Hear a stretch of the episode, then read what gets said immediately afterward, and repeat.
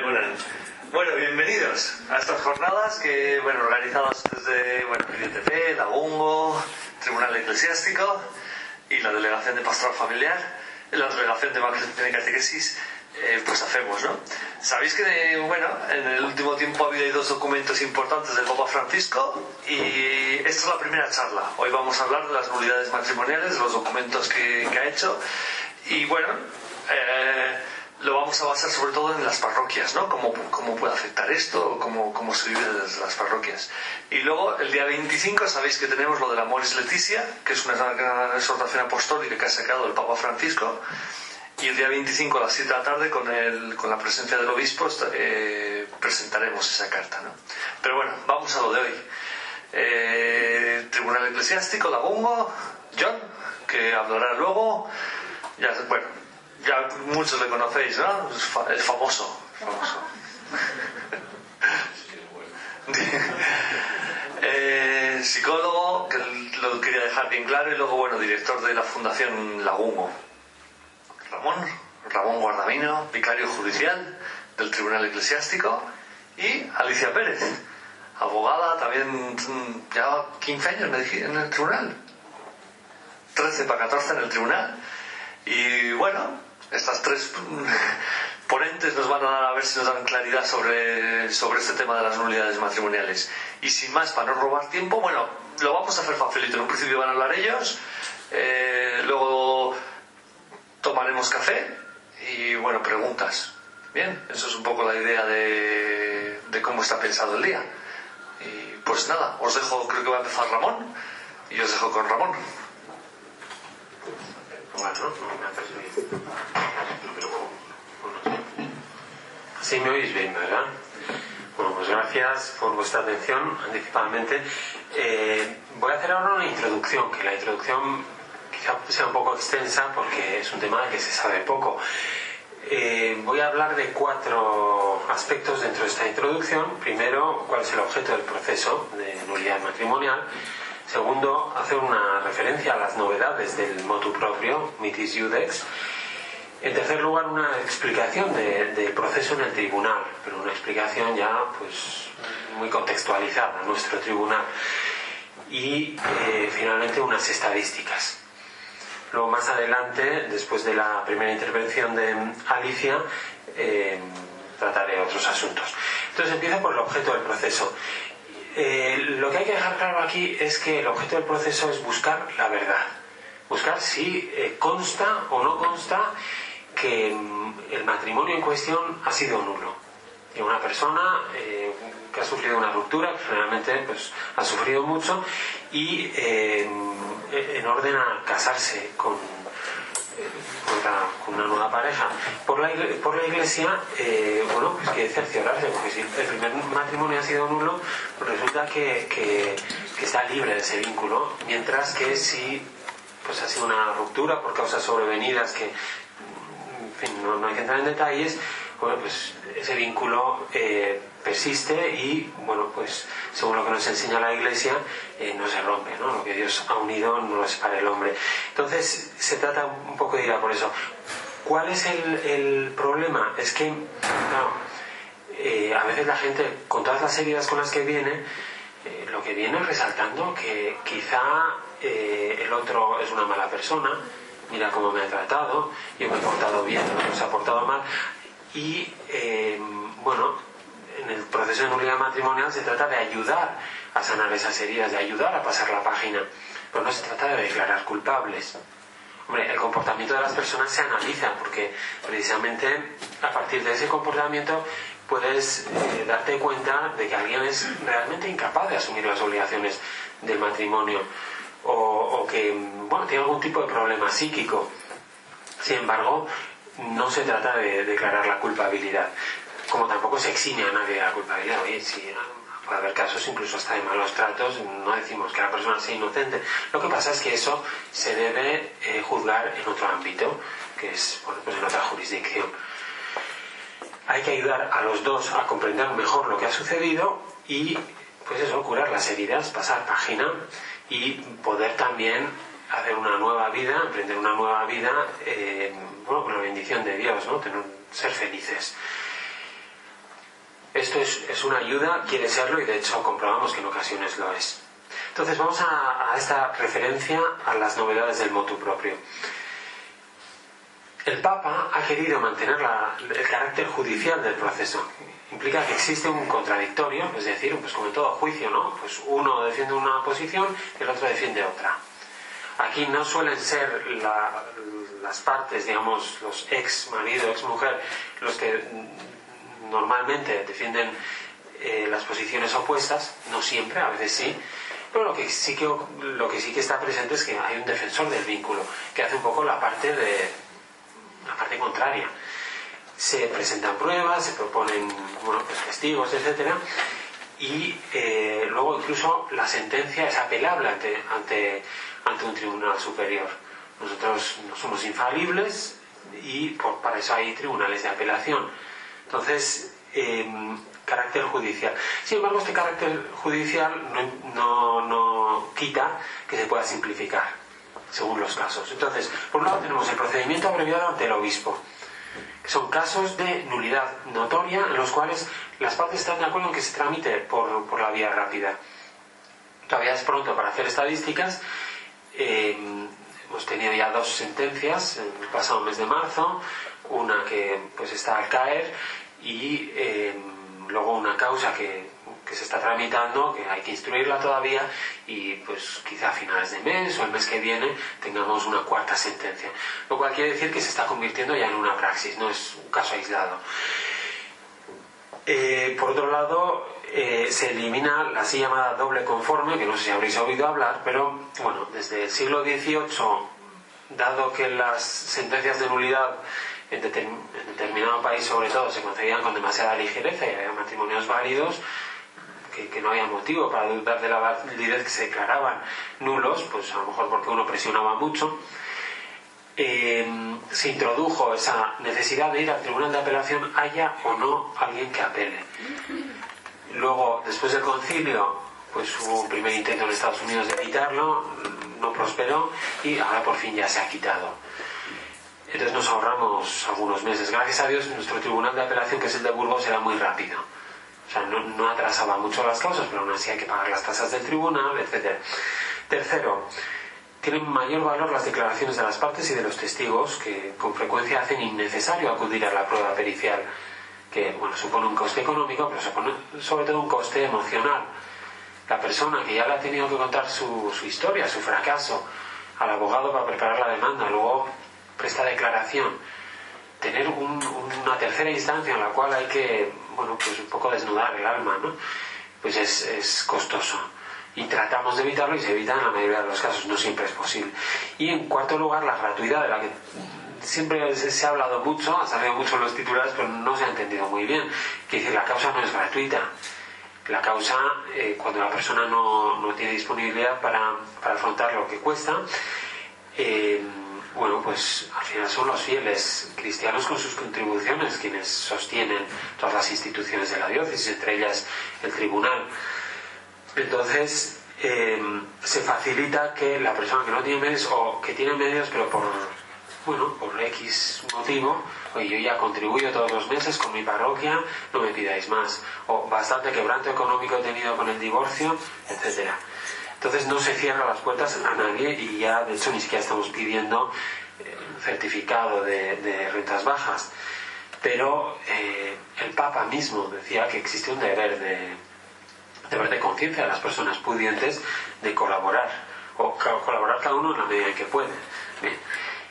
Eh, entonces, no solo se ha simplificado, sino que, pues, con estos cuatro aspectos que os he dicho, aparte eh, se ha establecido una fase pastoral prejudicial. Es decir, antes de empezar el juicio, antes de, de acudir la persona al tribunal, se ha instituido, el Papa quiere que se instituya, un momento previo que es en las parroquias, también en la, en la pastoral familiar de la diócesis, yo diría que principalmente en las parroquias, y es abrirles el camino al, al, al proceso. O sea, en las, en las parroquias, de hecho, bueno, que hay algún párroco que, que, ha mandado casos al tribunal, en la catequesis de primera comunión, que van a bautizar a los niños, que están en el grupo que sea, son personas que están en situación de divorcio, eh, casados civilmente, de nuevo.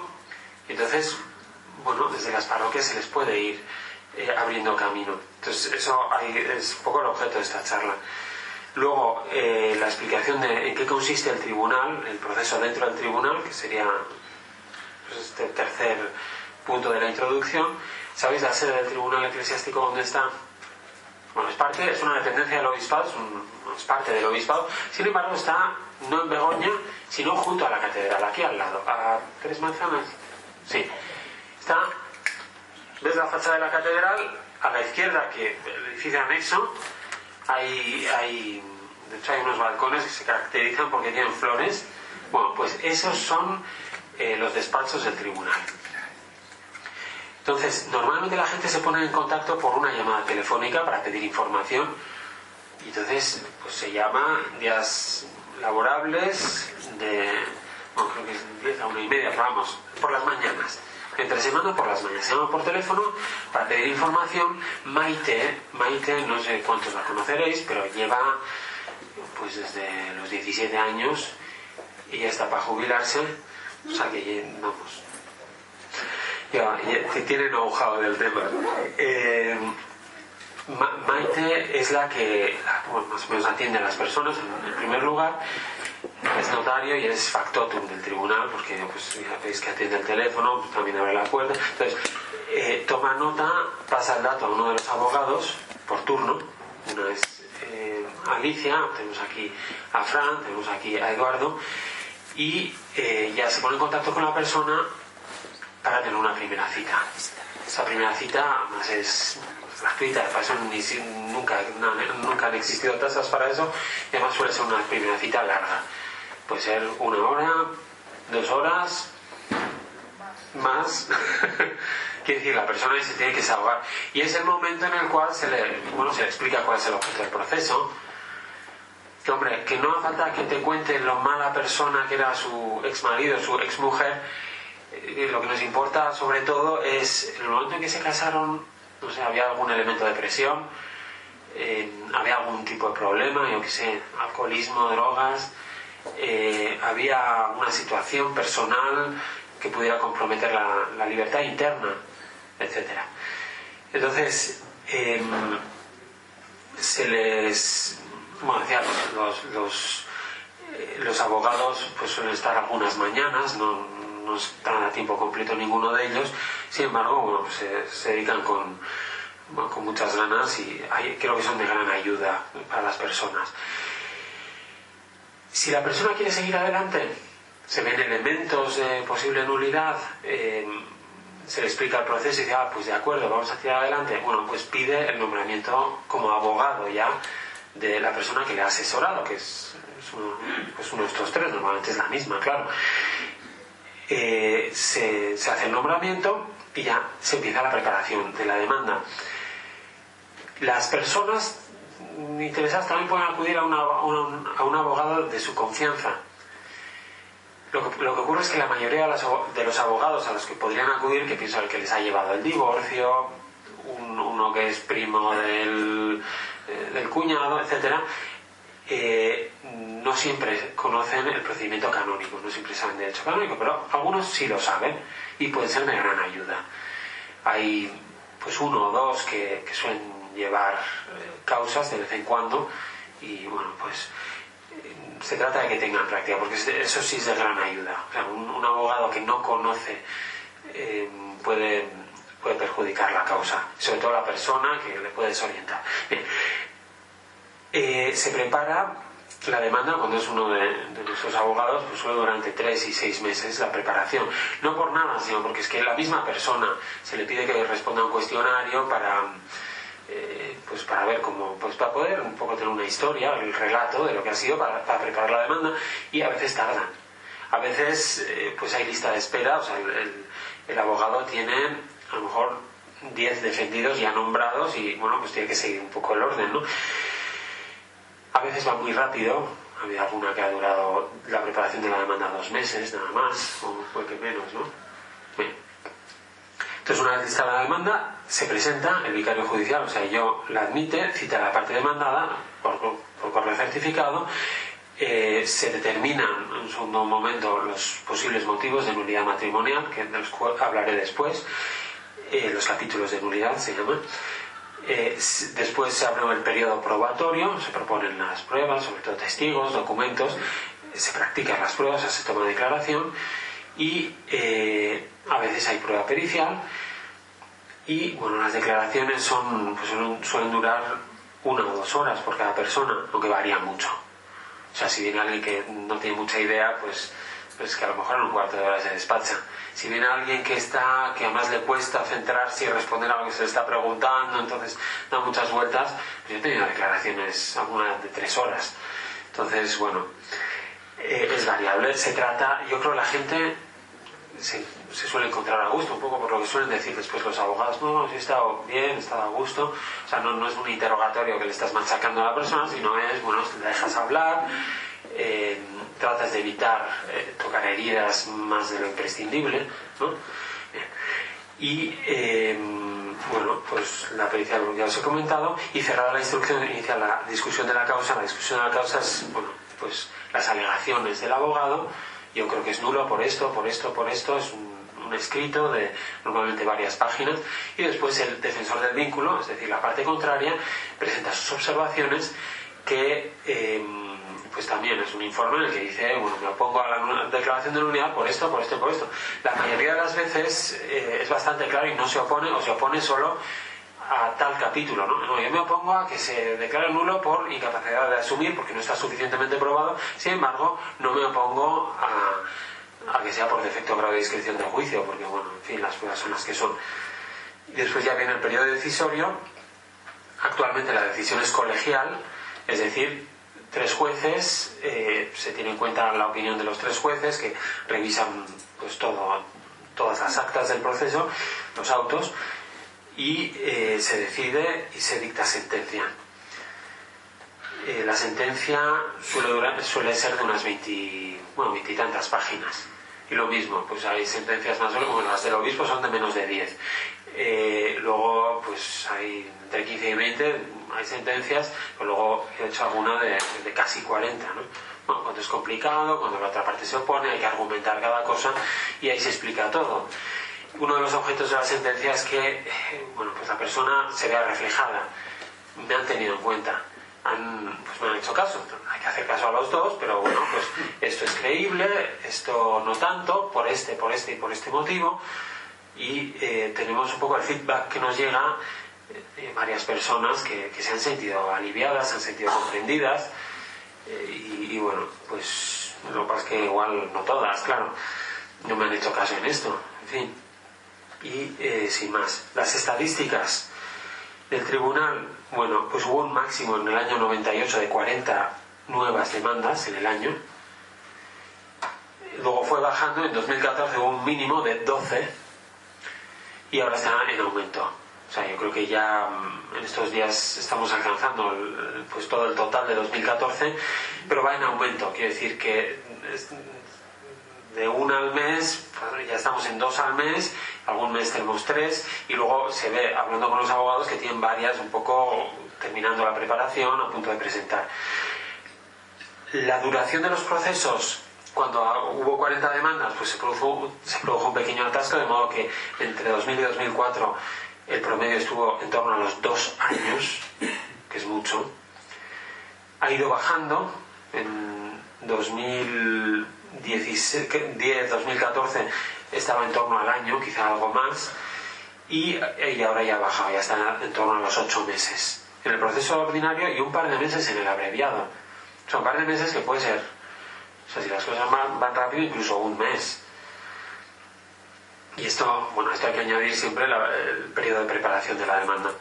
La inmensa mayoría son afirmativas, precisamente porque los abogados hacen de filtro previo o sea, estoy diciendo más del 90%, y eh, aunque sean afirmativas, a veces van acompañadas de un veto que, prohíbe casarse de nuevo a, una o ambas partes sin permiso del ordinario del lugar, que es el vicario general. Se, tramita el levantamiento del veto en el, en el obispado. Es cuando se ven, eh, se ven motivos para dudar, o sea, pero más bien para pensar que si la persona se vuelve a casar volverá a ser nulo.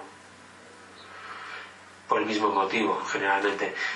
La mitad de las sentencias aproximadamente suelen llevar un veto y en general es para la parte demandada, pero algunas la parte demandante misma. Eh, pues tiene prohibido hasta que supere las causas que le han llevado al matrimonio nulo. Hay casos de inmadurez eh, que bueno que se pueden superar con la ayuda necesaria y bueno pues el caso más claro quizás sea cuando ha habido maltrato que pues es, son realidades tremendas y, y bueno hay que andarse con mucho cuidado pero bueno también se puede superar las causas generalmente bueno eso nos puede decir igual yo el veto no es un castigo, eso hay que dejarlo claro. Lo he dicho al inicio, no es una causa penal, es una causa para declarar si consta o no la nulidad. Y el veto no es como, bueno, ya que no te puedo castigar por esto, te castigo de esta otra manera. No es así. Es una cautela para evitar un matrimonio ulterior nulo por el mismo motivo. O sea, la Iglesia no puede estar celebrando matrimonios sucesivamente la misma persona y declarándolos nulos por, el mismo proceso. Bueno, si es incapaz pues y se ve que sigue siendo, pues se, pone el veto. Entonces, creo la palabra a, Alicia. Tengo poco sitio.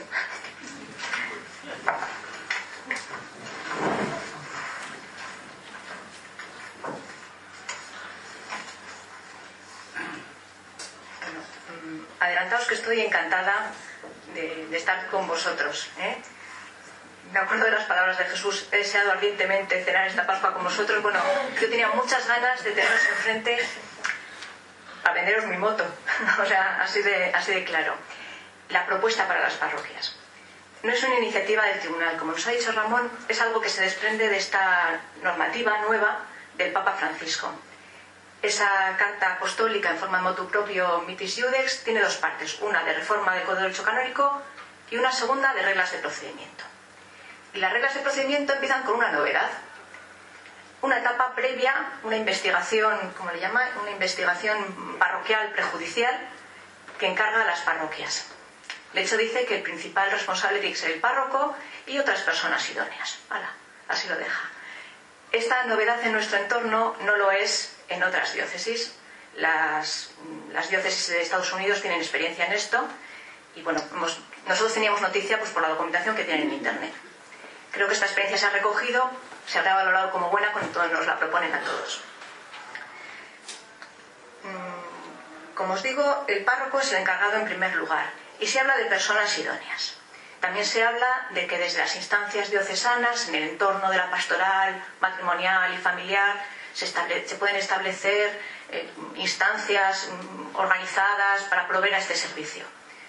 Bueno, lo que nos proponemos es no esperar a que esto se organice, porque las cosas de Palacio van despacio, sino ponernos en marcha desde ahora. ¿eh? Y nuestro encargo y nuestra propuesta es que todos, todos los agentes de pastoral, párrocos, los demás sacerdotes, catequistas, monitores, voluntarios de Caritas, todos, todos los cristianos somos agentes de pastoral y objetos de pastoral, evangelizadores y evangelizados, todos nos pongamos en marcha y seamos capaces de ofrecer por lo menos una información útil, práctica y precisa para ayudar a las personas que necesitan el servicio de tribunal, para ponerles en camino. ¿Y por qué? Porque lo dice el Papa, muy bien, pero también porque estamos convencidos de que es bueno. Es bueno para la gente. Mm, con esto quiero transmitiros la experiencia pues, de las personas con las que, pues, con las que tengo el gusto de tratar y de servir y de, intentar ayudar, que nos expresan pues, su satisfacción, su paz y lo, bueno que le supone para ellos haber tramitado el proceso. Un proceso que resulta duro, ¿eh? que decir que remueve heridas, que hay que tratar con cuidado, pero que al final, si todo va bien, y generalmente va bien, pues supone a la persona una experiencia sanadora y que ayuda a cerrar estas heridas, como digo. Entonces, ¿por qué no? Todos nosotros, además de acompañar, ofrecer nuestro apoyo humano, espiritual, ¿por qué no proponemos como un recurso más para ayudar Oye, vete al tribunal y pregunta. Esa es la idea. A ver, el proceso tiene una fama malísima, somos conscientes de ello. No solo a nivel popular, imposible, eterno, carísimo, solo para famosos, Pero es que esa, mala fama también está difundida entre nosotros, ¿eh? Es decir, que llegan muy pocas personas de parte de su párroco o de parte de, de su monitor o de su referente pastoral por la mala fama. Bueno, pues esa mala fama creo que responde a una mala información. La idea es que tengamos una información buena, porque es que no es así, de verdad. Me acuerdo hace años una cliente que me decía, era una mujer muy sencilla, había tramitado el proceso de una manera gratuita, y cuando le entregué la sentencia me dijo, jo, cuando le diga a mis amigas que me la han dado, así decía, que me la han dado, y que no me ha costado un duro, no se lo van a creer. Porque claro, cuando contó a sus amigas que iba a ir a pedirlo, ¿eh? así lo contaba ella, le dijeron, ¿tú qué te has creído? ¿La Presler, la Pantoja o qué te crees que eres? Bueno, pues, pues no, una señora normal que accedió al proceso y, que obtuvo la sentencia de declaración de nulidad porque su matrimonio era nulo. También nos puede pasar que pensemos, ¿para qué meter a la pobre gente en este rollo con lo que han pasado si ya están divorciados? Ya tienen los papeles en regla, bendito sea Dios. Bueno, es que el proceso de divorcio, y ahora mismo me lo comentaba un, defendido, ¿eh? Eh, no es lo mismo. Es necesario porque gestiona cuestiones prácticas, ¿eh? civiles, pensiones, uso de la, vivienda, la relación con los hijos, imprescindibles, pero claro, que no permite profundizar. Y a veces las personas necesitamos profundizar y reflexionar sobre las causas del fracaso, sobre todo cuando esas causas están en el origen de la relación. En ese caso estamos ante un matrimonio nulo. ¿eh? Este proceso, de verdad, ¿eh? es que os vendo la moto porque es que estoy convencida y es lo que os quiero transmitir. Es una oportunidad única para reflexionar y valorar Personalmente es una tarea que tienen que hacer los interesados, los solicitantes, sobre lo que ha sido su experiencia de noviazgo y de matrimonio. Además, también es una cuestión de conciencia para muchas personas. ¿eh? Muchas personas sienten la necesidad de plantear ante los tribunales de la Iglesia su experiencia, que se valore y que se declare, si es posible, que aquello no fue un verdadero matrimonio. No es solo una cuestión práctica, ¿eh? que decir que no es que vengan solo los que se quieren casar y entonces tienen que pasar por el aro, no. De hecho, yo creo que casi la mayoría no tienen una nueva pareja en perspectiva, pero necesitan paz. Y de verdad que este proceso ayuda a dar esta paz. Bueno, he visto por qué, ¿eh? porque creo que es bueno que las parroquias se impliquen en este proceso, pues nos queda responder cómo hacerlo. ¿Eh? Hemos preparado un camino y una, propuesta concreta ¿eh? para, para, ayudaros. Pero creo que es importante reflexionar un poquito y repasar, o acercaros los que no tengáis estos conocimientos, a qué es el, proceso de nulidad que ya nos ha apuntado Ramón y unas pinceladas de las causas más frecuentes. Aunque podríamos, podría darnos una clase de derecho canónico, no lo va a hacer, ¿eh? espero, ¿eh? sino simplemente, bueno, pues una idea de lo que son los capítulos más frecuentes para que nos familiaricemos un poquito con la terminología. Una aproximación breve, supongo. breve. Bueno, bueno, breve. Son con que compares, ¿no? Es que esto está poco tiempo hablando, pero pues comparando con lo que con el tiempo que han dedicado a explicarme todas estas cosas va a ser muy breve, no os preocupéis, porque he estado varios años estudiando Derecho Canónico y, esto va a ser cuestión de unos minutos. Primero, ¿cuáles no son las causas? A mí cuando me viene alguien y me dice mi matrimonio es nulo porque cómo se ha portado el otro, cómo no sé qué, cómo no sé qué, a ver, ¿cómo, cómo se ha portado el otro? ¿Cuándo? ¿Cuándo han surgido los problemas? Y bueno, a lo mejor son son problemas que, han sobrevenido porque han gestionado mal la relación, etc. Pero también te ocurre, y es más frecuente, que te vienen personas que dicen, no, mi matrimonio no es nulo porque yo me casé enamorado, me casé enamoradísimo. Y dices, bueno, es que a lo mejor estabas tan enamorado que no te diste cuenta de una serie de cosas y eras un inmaduro y, pues por ahí se puede ir viendo que el, matrimonio es nulo. y, bueno, generalmente es más fácil que la gente que ha superado la, inmadurez se dé cuenta de, que efectivamente fue nulo, que era un inmaduro. Entonces, pues bien, entre las causas ya con la denominación canónica, la más frecuente, yo creo que bueno, está casi en todas las causas, en la inmensa mayoría, es el defecto grave de discreción de juicio sobre los derechos y deberes que implica el matrimonio. Entonces, la discreción del juicio implica tres elementos. Uno, saber qué es el matrimonio en la teoría. Y es un chaval de 12 años lo sabe. Te casas, tienes hijos, en fin, ¿no? O sea, es una explicación muy teórica, que hay que ser fiel, que hay que... etcétera. Y entonces eso, en, eso rara vez falta. O sea, pues sin conocimiento teórico los encuentros prematrimoniales, vamos, yo creo que más o menos se, se consigue en todo el mundo. Pero hay un segundo elemento que es el que se llama estimación crítica o conocimiento crítico, que es darse de verdad cuenta de en qué se está uno metiendo al casarse con, una, con esa persona. Tú te casas eh, con esta persona, con, con tu novia, ¿te estás dando cuenta de en qué te metes? Entonces la respuesta es siempre no. Pero, porque bueno, es que la vida es muy larga y pasan muchas cosas, la gente cambia. Sin embargo, hay un nivel de conocimiento, o sea, que una persona normalmente madura se da cuenta, conoce otros matrimonios, eh, sus padres, eh, familiares, sabe que hay dificultades en el matrimonio cuando una persona tiene 20, bueno, ya se suelen casar con 30 y algo años, se da perfecta cuenta de lo que se está metiendo, aunque no en todos los detalles. O sea, no es como, yo qué sé, me he comprado una casa, no. Es meterse en un estado de vida que está sujeto a cambios, a contingencias. Y aparte de esta estimación crítica, eh, hay que decidirlo con un suficiente grado de libertad interna, es decir, si está sometido a, excesiva presión. Aunque sea solo a una presión interna, por ejemplo, cuando uno se casa, pues queriendo no casarse solo porque pues ya han iniciado la fecha de la boda, ahora cómo me voy a echar atrás, están los preparativos ya hechos y no, no tiene fuerza, o se casa porque yo quiero escaparme de, casa de mis padres. Ahora ocurre menos porque es, muy frecuente que las parejas salgan a vivir juntas sin casas, pero pensar hace, hace unas pocas décadas, ¿no? Que, no había gente que no había otro remedio que casarse. Entonces, cuando, cuando no existe esta capacidad en la persona, esta no puede emitir un consentimiento válido. Puede haber un problema de inmadurez afectiva, circunstancias especiales. Hay personas que son buenas en otros campos, incluso excelentes, por ejemplo en el campo profesional, pero tienen carencias en el campo afectivo, tienen una inmadurez afectiva, no saben gestionar la vida de pareja. Y eh, como consecuencia viven la decisión de casarse más como una necesidad, como una opción, o bien se casan sin el mínimo grado necesario de, deliberación, sin, sin darse de verdad cuenta, en un otro caso no son libres. Todos tenemos condicionamientos en nuestras decisiones, incluso decisiones vitales, pero, o sea, a veces esos condicionamientos son tales que prácticamente son las circunstancias las que deciden la boda, más que nosotros mismos.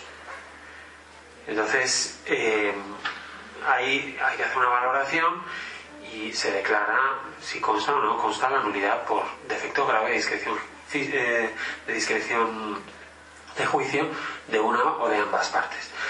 Y luego, otro capítulo muy frecuente, quizá un poco menos que el anterior, es no poder asumir las obligaciones esenciales del matrimonio. Cuando uno se compromete a algo que no puede cumplir, pues ese compromiso es nulo. O sea, un contrato, yo vendo una casa, resulta que la casa no es mía, el contrato es nulo, ¿no? yo ni siquiera soy dueño de mí mismo, no soy capaz de dar aquello a lo que me he comprometido, es, es nulo. Nadie puede estar obligado a lo imposible. Entonces, esto no significa que, sea, una mera dificultad. Ah, cuando alguien es incapaz, no es que es muy difícil, es que es muy difícil el matrimonio. Bueno, quienes estáis casados lo sabréis.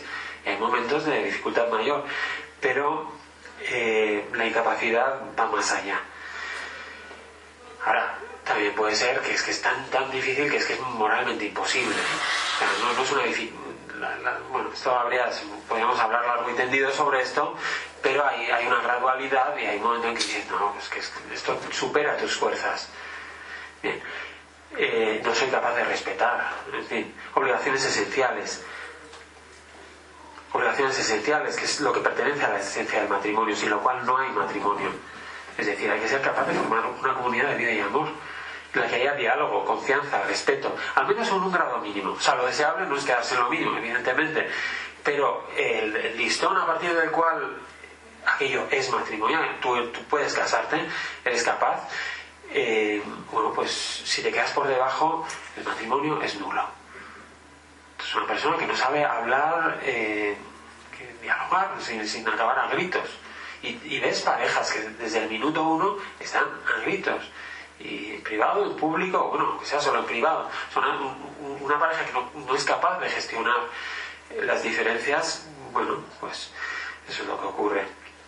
Por causas de naturaleza psíquica, dice el canon, que no significa necesariamente psiquiátrica, o sea, puede ser, como decía, la inmadurez, luego si hay un disturbio de la personalidad, eh, pues todavía con mayor motivo.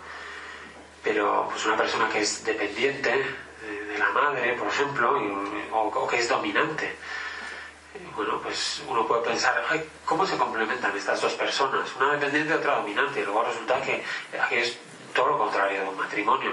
Igual es una relación padre-hijo o, bueno, en fin, ¿no? Amo esclavo, pero, pero no es un matrimonio realmente eso. Y luego además suele acabar mal. Y luego tiene que ser en el momento de contraer matrimonio. O sea, una persona que es inmadura a los 50 años, tal vez a los 35 cuando se casó era ya inmadura. Pero lo que quiere decir es que cuando hay causas sobrevenidas, como una enfermedad, un accidente, un, o sea, que, se ve que en el momento en que se casaron no estaba, bueno, esa persona, si, estaba, si se casó bien, digamos, estaba, estaba casada, bueno, pues, pues ya no se puede hacer nulo algo que, algo que, que fue válido en un inicio, sería un divorcio.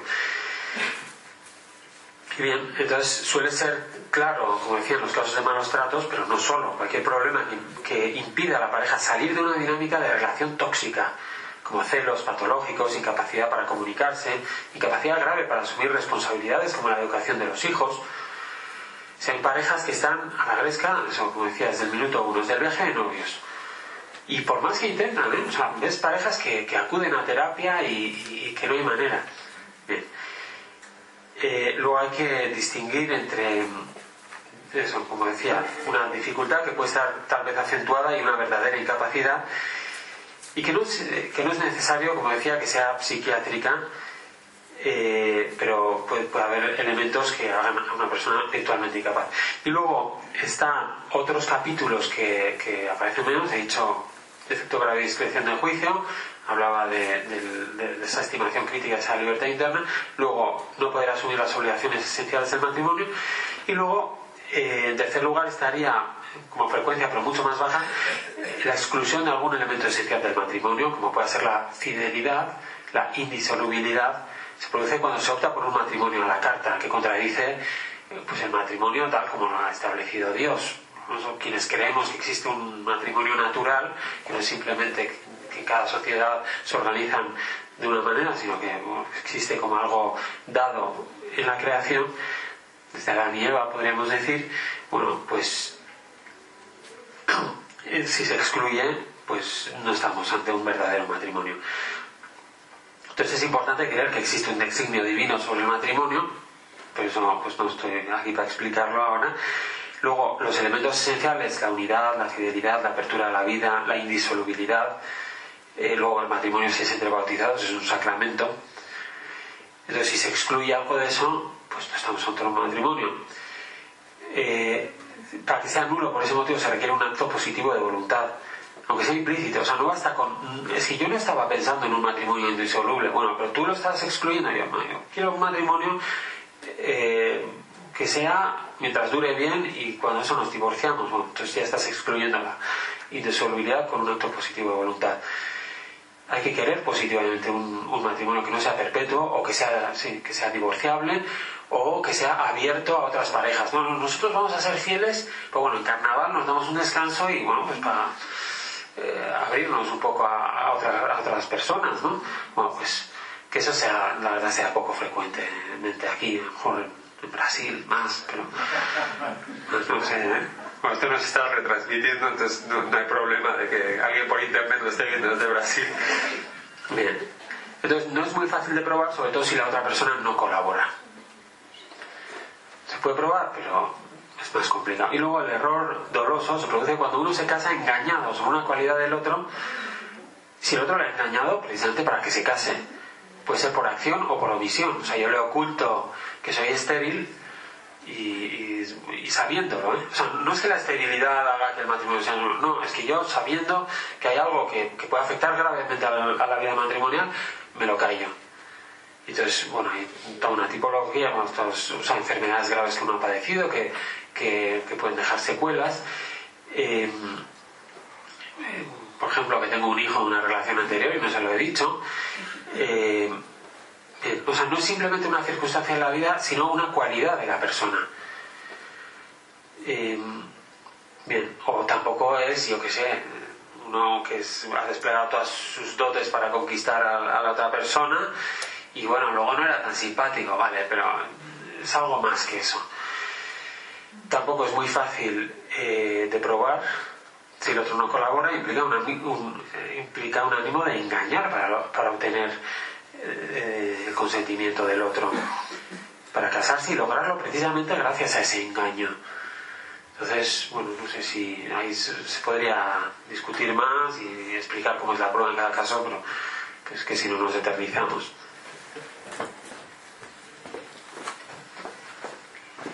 Bueno, eh, esta explicación que yo considero accesible, pero entiendo que a lo mejor a alguno le ha asustado un poco.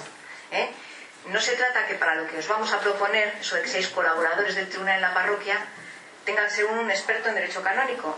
De verdad que no. ¿eh? Esta explicación, bueno, pues mm, puede ayudar, cuanto más sepáis derecho canónico, muchísimo mejor, pero es que el mismo Papa en su documento dice que las personas encargadas de esta tarea tienen que ser personas idóneas, y dice expresamente no necesariamente expertos en materia jurídico-canónica. O sea que por ahí, tranquilos, porque todos valéis. ¿eh? Para ayudar un poquito, hemos preparado unos folletitos que los está repartiendo Fran. Dos. Este los veis tan bonitos gracias al trabajo de Fran Pinilla, que se pasó la tarde del viernes maquetándolo y haciéndolos legibles y, claros. ¿eh? Bueno, son dos hojas. Una es un folleto un poquito, folleto porque tiene, ¿veis? Doble. Se llama Acoger en la dificultad, guía para el acompañante. Acompañamiento pastoral desde la parroquia hacia el proceso de unidad matrimonial. Está claro, guía para el acompañante. Y el otro, cuestionario para la demanda de nulidad para el interesado. Empezamos con este. Bueno, eh, empieza con una introducción, un poquito lo que os he contado antes, algunas cuestiones previas sobre las que volveremos y vamos a la contraportada, los pasos para acompañar en el proceso. La idea es que este, este folleto lo llevéis a vuestras parroquias, hagáis propaganda, si es posible lo presentéis y lo compartáis. ¿eh? Eso. Y estaría, bien, bueno, pues que lo compartierais en un entorno pues pastoral de, responsables, pues eso, equipos de catequistas ¿eh? y, de, de, demás agentes. ¿eh? Lo estupendo sería que en una unidad pastoral, en una parroquia, se pudiera formar un equipo estable de personas que pueden prestar este servicio con un horario establecido. Pero eso es un deseo que entiendo más difícil de cumplir. Entonces, nos damos con satisfechos con que esto llegue a unas cuantas personas que pueden establecer contacto con personas divorciadas o separadas a las que se puede aconsejar, oye, consulta con el tribunal. Esa es la idea. ¿eh? Entonces, ya tenéis todos los pasos. Comprobar si se da alguno de los indicios. Y dentro, en la parte central, hay una lista. Indicios de nulidad matrimonial para el acompañante. Bueno, esta es una lista una lista de circunstancias. Circunstancias, no causas de nulidad, como nos ha hablado Ramón. Las causas de nulidad, como las, mm, como las describe el código, son conceptos jurídicos indeterminados. Padecer un grave defecto de discreción de juicio. ¿eh? Aquí no, aquí hablamos de circunstancias, de cosas que pueden haber pasado. Son para el acompañante, porque la idea es que esto sirva de chispazo, de pista y de alerta. Si os cuesta una historia, va a decir, hoy igual estamos ante un caso de nulidad. ¿eh? El consejo, la recomendación es que no lo, se lo entreguéis a la persona interesada, no porque sea una cuestión secreta, sino porque mm, puede mm, llevar a equívocos, ¿eh? puede hacer que se trivialice y, requiere una explicación a lo mejor más detallada que no estéis en situación de dar. Por ejemplo, eh, uno de los indicios que hemos puesto es el, el 11, el embarazo prematrimonial. ¿Qué pasa? Puede decir, ah, como me casé embarazada, mi matrimonio es nulo. No. A lo mejor sí, pero a lo mejor no será nulo si ese embarazo determinó tu voluntad, o sea, no fuiste libre, estabas presionada y verdaderamente te viste atrapada y decidiste casarte pues, por aquella circunstancia, padeciendo un grave defecto de discreción de juicio. ¿eh?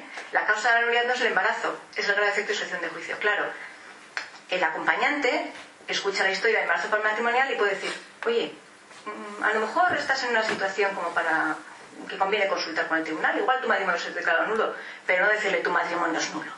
Eso también es algo que hay que tener eh, cuidado, ¿eh? no crear unas expectativas, eh, porque a veces oímos lo que queremos oír. Y porque me han dicho en la parroquia que venga a preguntar, es que ya me han dicho que mi matrimonio es nulo. Ojito, ¿eh? Porque eso, mm, sabéis que, bueno, falta un primer estudio y una evaluación por el abogado, que se tramite el proceso, que, se, que el tribunal alcance la certeza moral y que se dicte la sentencia. O sea, todavía hay un camino largo. Entonces, el, ser prudentes con el consejo para que se entienda bien. Aunque el consejo venga del vicario, del párroco o del mismo obispo. ¿eh? No se puede saltar nadie el, proceso. Bueno. La lista de indicios, ya digo, son muy generales. Noviazgo breve, circunstancias personales al tiempo de la boda, malos tratos. Como digo, indicios, chispazos. No es una lista exhaustiva, puede haber otros. Y en caso de duda, acudir al tribunal. Puede ser porque la persona os cuenta una historia que os suena a esto, ¿eh? pues, pero también puede pasar que la persona directamente se dirige a vosotros diciendo, oye, quiero consultar con el tribunal, no sabrás cómo es. Bueno, pues entonces es lo siguiente, entregamos el cuestionario para la demanda de nulidad. ¿eh? De una manera previa también hay que valorar, explicar un poquito el concepto ¿eh? de qué es lo que estamos buscando, porque la persona viene con su fracaso y como nos ha comentado Ramón, pues a veces es muy difícil distinguir. Estás en una situación emocional dura y compleja y estás con lo reciente, que es la ruptura. Mi matrimonio es nulo porque es que mi marido me engañó. Ya, tu marido te engañó, pero te engañó después de 20 años de matrimonio y porque ya se una, una situación de deterioro. La causa tiene que estar al principio. Esa tarea de reflexión es a veces difícil de hacer. Esa podría ser una de vuestras tareas, ayudar a pensar. ¿eh? Ayudar a la persona interesada, a la que se cree que su matrimonio puede ser nulo, a reflexionar sobre su historia. Y para esto puede servir el cuestionario. ¿eh? Entonces el cuestionario es una lista larga, está aquí, en el folleto para el acompañante y también en la hojita para el interesado. Que habla del noviazgo, decisión de casarse, relación del matrimonio y convivencia matrimonial. ¿Cómo se conocieron? Es para que la persona interesada cuente su historia en forma de relato un poquito ordenado. Es una herramienta para ayudar al abogado a redactar los antecedentes de hecho de la demanda. Es importante señalar algunos puntos de, fechas ¿eh? para ofrecer un relato, un relato ordenado. Es un trabajo personal, ¿eh? una tarea que tiene que hacer la persona divorciada que se encuentra en esta situación. Lo tiene que hacer en casa, dedicándole tiempo. Yo le suelo decir, oye, lo dejas reposar y el día siguiente lo miras, no lo tienes que hacer de una sentada. Dale vueltas porque te van surgiendo cosas, si no me acuerdo de cuándo fue nos separamos unos meses y tal, bueno, pues a veces igual dices, fue el año del Mundial de Sudáfrica. Pues puede haber referencias que te ayuden a pensar. En un momento en frío no te acuerdas de fechas, pero con ciertas referencias, o el funeral de mi tío, o la boda de la prima, ¿eh? pues con eso. Ese cuestionario, como digo, es una tarea personal, pero que, claro, puede haber personas que necesiten eh, ayuda ¿eh? y que digan, oye, pues échame una mano, que yo no sé por dónde agarrarlo, tal. Por supuesto, siempre os podéis dirigir al tribunal también. Es un documento de trabajo, no es lo que se va a presentar al tribunal. Se puede utilizar un lenguaje coloquial, al que le salga un ejemplo, eh, que cuente una circunstancia, una batallita, mm, como le salga. ¿eh? Es decir, que es, como digo, es una herramienta de trabajo que suele valer el abogado, ¿eh? que luego dará forma a esos, a esos hechos. Es importante, y me he saltado el puntito 2, Valorar si es oportuno proponer la consulta al tribunal de inmediato o es preferible dejar pasar un tiempo. Bueno, primero porque a lo mejor una persona mm, con la que os encontráis, la madre de unos niños de catequesis, bueno, no, que estoy divorciada desde hace 20 años, bueno, por supuesto prudencia y respeto humano, no vas a saltar. Pues vete al tribunal. Hay que ver un poquito, establecer esa, esa relación mínima y ver si es oportuno. Pero también porque a lo mejor su momento personal tampoco lo permite generalmente es conveniente que haya pasado un tiempo desde la separación o el divorcio, porque hace falta una distancia, una distancia emocional, que no esté la herida tan abierta y el dolor tan, tan reciente, y también porque mm, la distancia emocional nos permite también recordar con más objetividad lo que ha pasado. ¿eh? Salir un poco de, es que era un cerdo, es que fíjate lo que me ha hecho, y remontarse, sobre todo porque es que mm, tienes que saltar y poner el foco en el principio de la relación, en el principio del matrimonio. Y eso es muy difícil cuando a lo mejor se ha convivido durante muchos años y han pasado muchas cosas. Entonces, ya digo, ese consejo de mm, consulta con el tribunal, pues valorarlo y valorar la oportunidad. ¿eh? Incluso, a lo mejor diciéndole a la persona, oye, este recurso está siempre abierto, porque es un proceso que, como sabéis, ni prescribe ni caduca. Se puede plantear en el momento de la ruptura, 5, 10, 50 años después, de hecho, incluso se puede plantear antes que el divorcio. No es lo más frecuente, pero podría. ¿eh? Son caminos paralelos.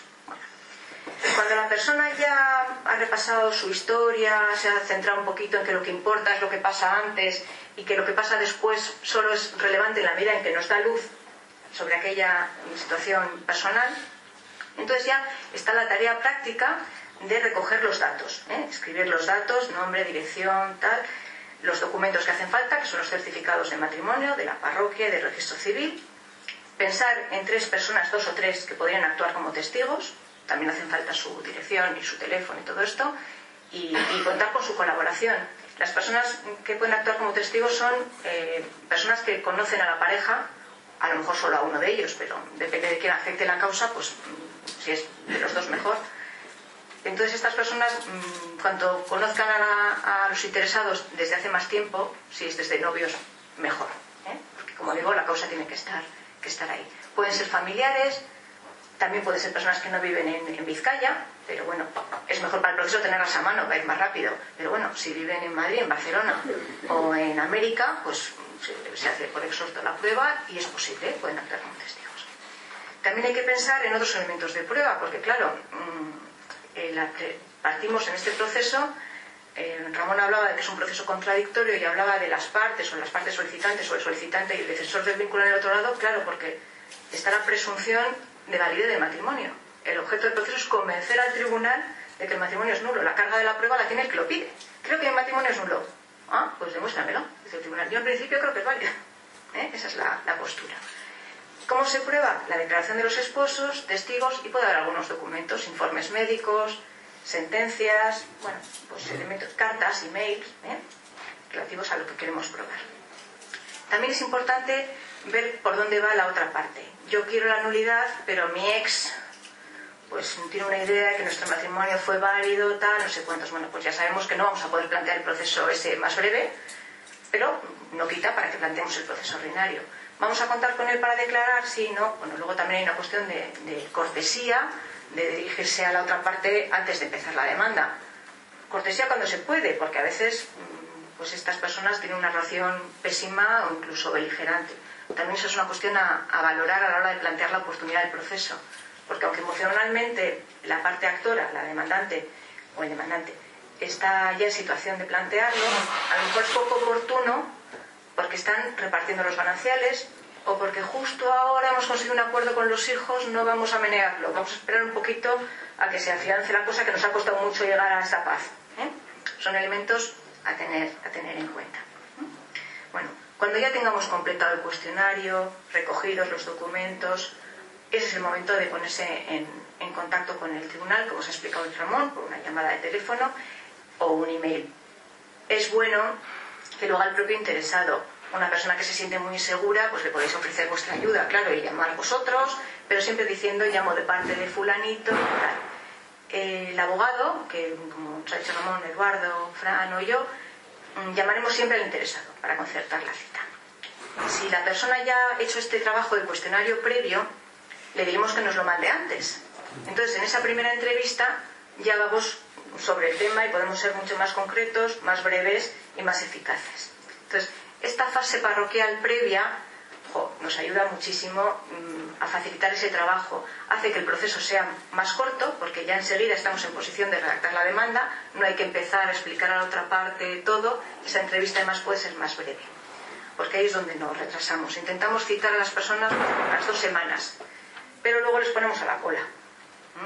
Si ya vienen con los deberes hechos, los plazos se acortan y así no estáis ayudando solo a vuestros acompañados, sino a todas las personas que se dicen al tribunal porque el trabajo y los recursos humanos de nuestro, de nuestro tiempo pues se, optimizan ¿eh? y los podemos utilizar mucho, mucho mejor si podemos dedicarnos solo al estudio y a la tramitación y no tanto a la información, como es el momento, el momento actual. ¿no? Bueno, mm, es un gran paso. ¿eh? Es un gran paso este, si conseguimos que colaboréis, que os concienciéis de la importancia, eh, podéis ayudar a alguien a reinar el cuestionario o ofrecérselo simplemente, porque también es cierto que la persona no tiene por qué contaros su historia. Igual simplemente te ha dicho estoy divorciada o, tú sabes algo del proceso de nulidad y no te quiere confiar su asunto. Bueno, ya le has dado la pista, le has puesto en camino ya solo con que no se quede nadie interesado sin llegar al tribunal por despiste o por falta de información, mm, para mí es un éxito. ¿eh? Para mí y creo que para, para, todo el tribunal. Y esta, es la verdadera tarea que os encomendamos, ¿eh? hacer de, de colaboradores, de agentes, de propagandistas de, del tribunal. Bueno, luego algunos se preocupan, a ver si va a haber una avalancha. Pues Dios dirá, ya gestionaremos la avalancha como se pueda. ¿eh? Pero de momento, poneos en marcha. gracias.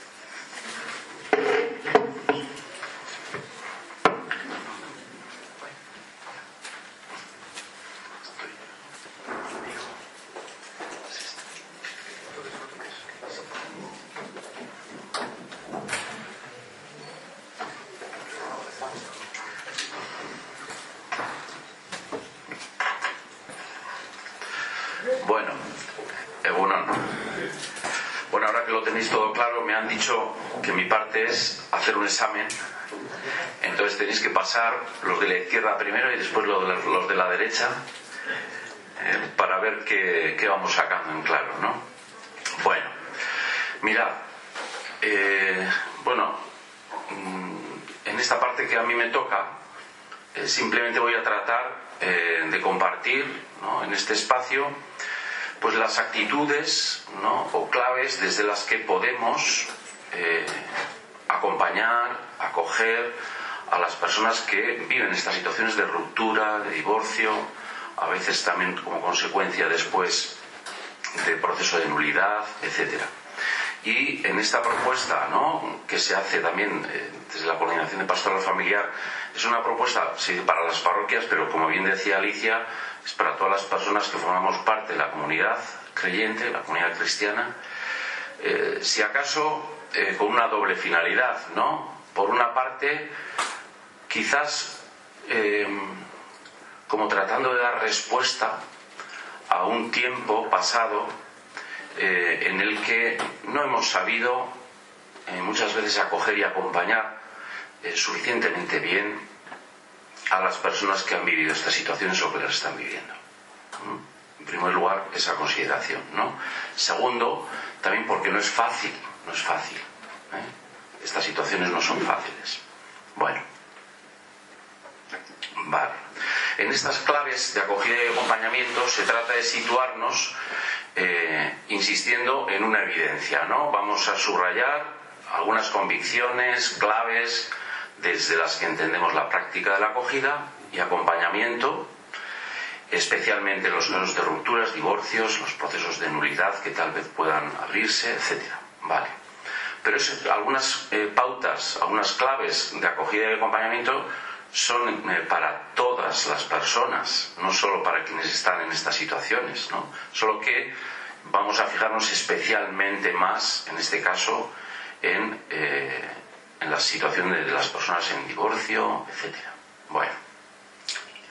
Tercero, que no son las familias de otros, no nos estamos dirigiendo a otros externos a nosotros, son nuestras familias. Son nuestras familias. Somos nosotros y nosotras las que a veces nos toca vivir esas situaciones. ¿Mm? Bien. Y desde esa clave, insisto, esto no es para los profesionales especialistas, no hace falta ser especialistas en derecho o en derecho canónico o en psicología para atender a estas claves de acogida y acompañamiento. ¿Mm? Entonces, nos vamos a plantear en algunas condiciones básicas, en otro caso tal vez ideales, pero luego se trata de intentar caminar y, hacer lo que buenamente podamos. Y nos implica a todos. Aunque, eh, voy a matizar algo, aunque no todos valemos para lo mismo, también eh, lo tenemos que tener en cuenta, ¿verdad?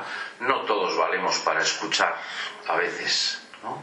o no todos tenemos paciencia para escuchar o no todos tenemos las mismas habilidades. ¿eh? Eso también lo tenemos que tener en cuenta a la hora de acercarnos a estas realidades. Porque también hay una palabra clave que es acercarnos, no esperar a que lleguen. Se trata de un proceso abierto y activo, ¿no? Vale. Voy a ir un poquito rápido, ¿no?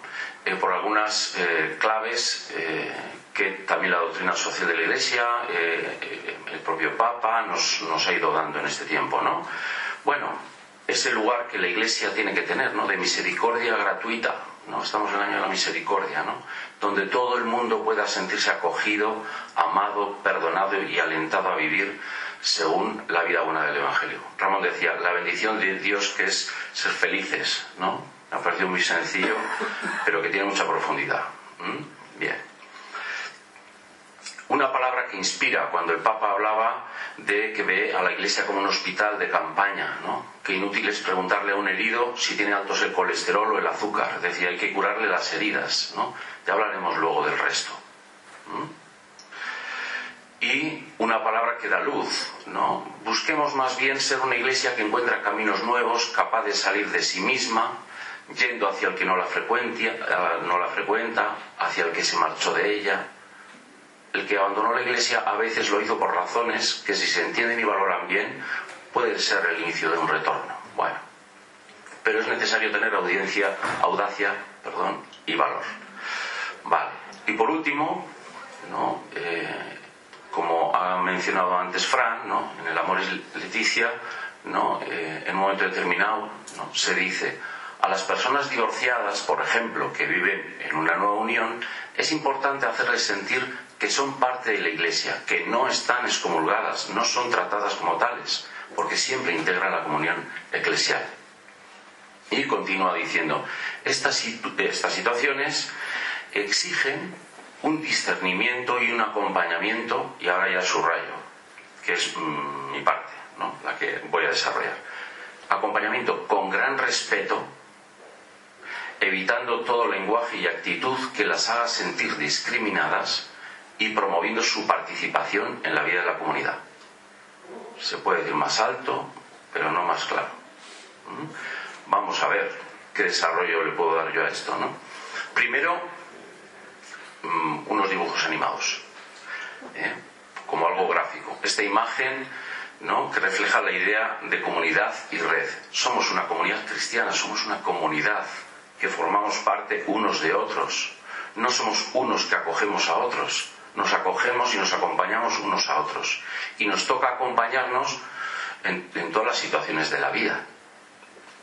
También en las situaciones de divorcio, de rupturas, etc. Vale. El bienestar de las familias no depende solo de los agentes de pastoral, que como ha dicho también Alicia, todos podemos ser agentes de pastoral, ¿verdad? De los sacerdotes, de profesionales especializados, sino de toda la comunidad. Por eso es importante esto que se planteaba desde el tribunal, ¿no? Todos nosotros podemos estar atentos a estas situaciones para saber orientar y acompañar mejor. Tenemos que intentar potenciar que sean más espacios de encuentro en la parroquia, en la unidad pastoral, entendido como comunidad, no solo la casa o el edificio, sino también el barrio. Nos responsabilizamos socialmente de los demás, estamos hablando del reino de Dios, que es la vida tal y como la quiere construir Dios Padre bueno. Bueno, pues desde ahí, además de la idea de comunidad, rescato esta clave importante, la persona como territorio sagrado. Cuando se nos hablaba en el Amor y Leticia respeto, ¿verdad?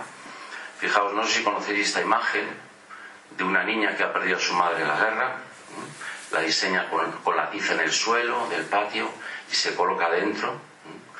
Y eh, dice, la niña es oriental y cuando entran en un lugar santo dejan a la puerta las sandalias en señal de respeto. Bueno, me sirve esta imagen muchas veces, ¿no? Para hablar, ¿no? De la persona como territorio sagrado. En la imagen, ¿no?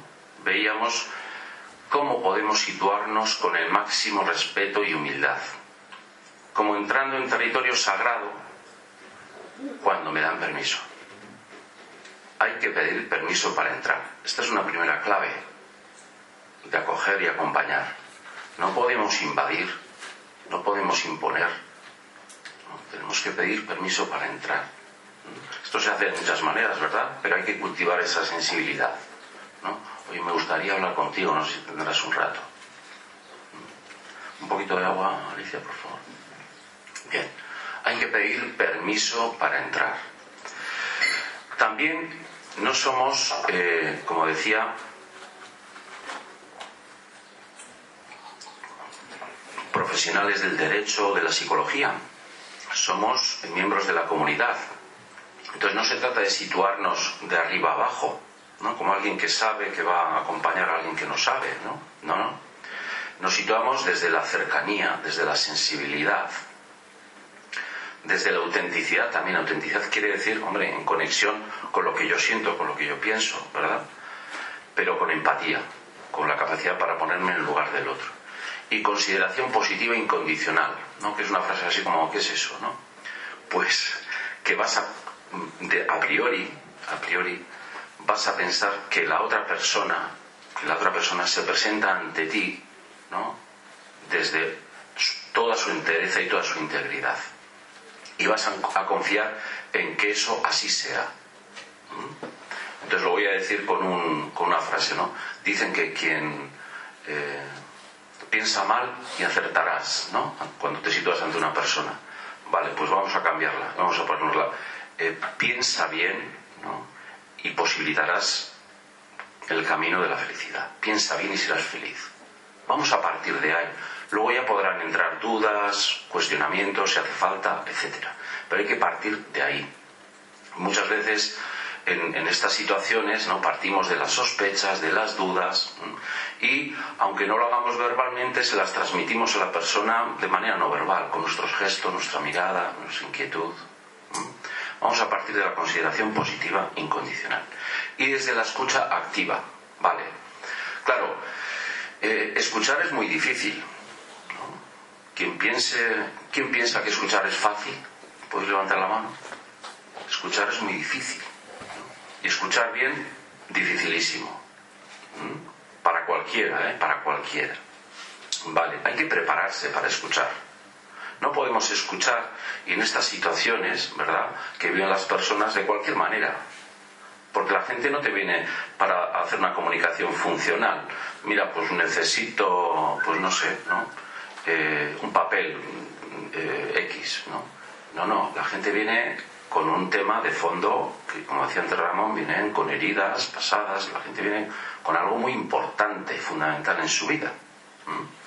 Entonces no se puede escuchar de cualquier manera. ¿vale?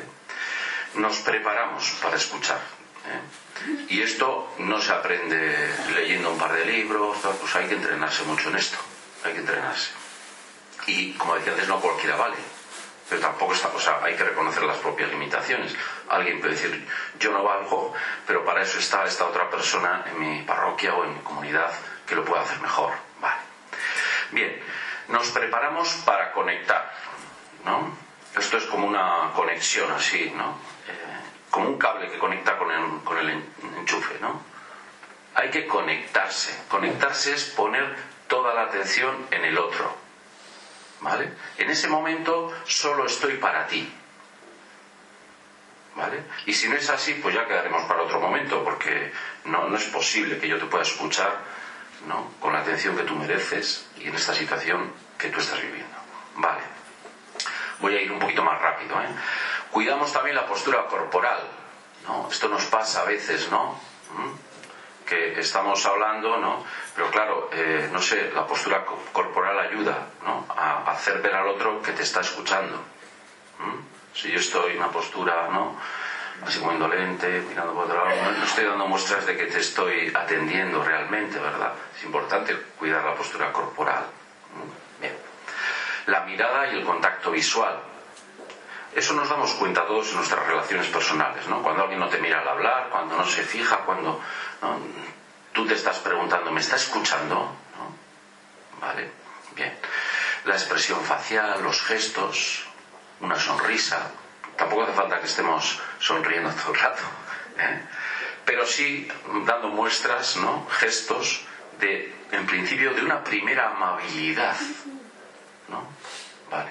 Eso no quiere decir que luego en una conversación no, no haya una posición más seria porque algo te ha chocado, en fin. Vale. Bien. Y algo que ponía al principio, pero aquí lo, dejo lo pongo al final. Eh, lo primero de todo es facilitar la cita o el encuentro. Es decir, alguien viene porque quiere hablar ¿no? contigo. O en la conversación con alguien se da esta circunstancia ¿no? de una situación de divorcio o que se está planteando eh, eh, la posibilidad del proceso de nulidad o te está contando lo que fue su experiencia y tú estás pensando, jo, pues esto con, la, con el guion que nos hablaban Alicia y Ramón, pues oye, yo me estoy preguntando si esto no es causa de nulidad, ¿verdad? Yo no lo sé, pero ¿qué te parece si, si nos vemos un día y hablamos más despacio? Hay que facilitar el encuentro, ¿vale? A veces hay que ser proactivos en esto y respetar, porque dice, no, no, yo no quiero hablar más, pues no pasa nada, no te preocupes. Si necesitas algo, aquí estoy. Vale. Bien. Claro, ahora he hecho para atrás, ¿no? De esto voy a ir muy rápido, pero simplemente cómo, cómo llega la persona, ¿no? En sus diferentes situaciones, porque las, las situaciones son tan diversas como, como personas hay en este mundo. Se parecen las causas, pero nunca son las mismas. La gente llega con miedo, me van a juzgar después de tantos años. También eh, con vergüenza y entre comillas esa sensación de pecado que incluso algunas personas te, lo dicen así. Eh, bueno, vienen así. Con cierta idea de rechazo. ¿Por qué? Porque les queda una huella de haber sido rechazada, juzgada o mal juzgada en su momento.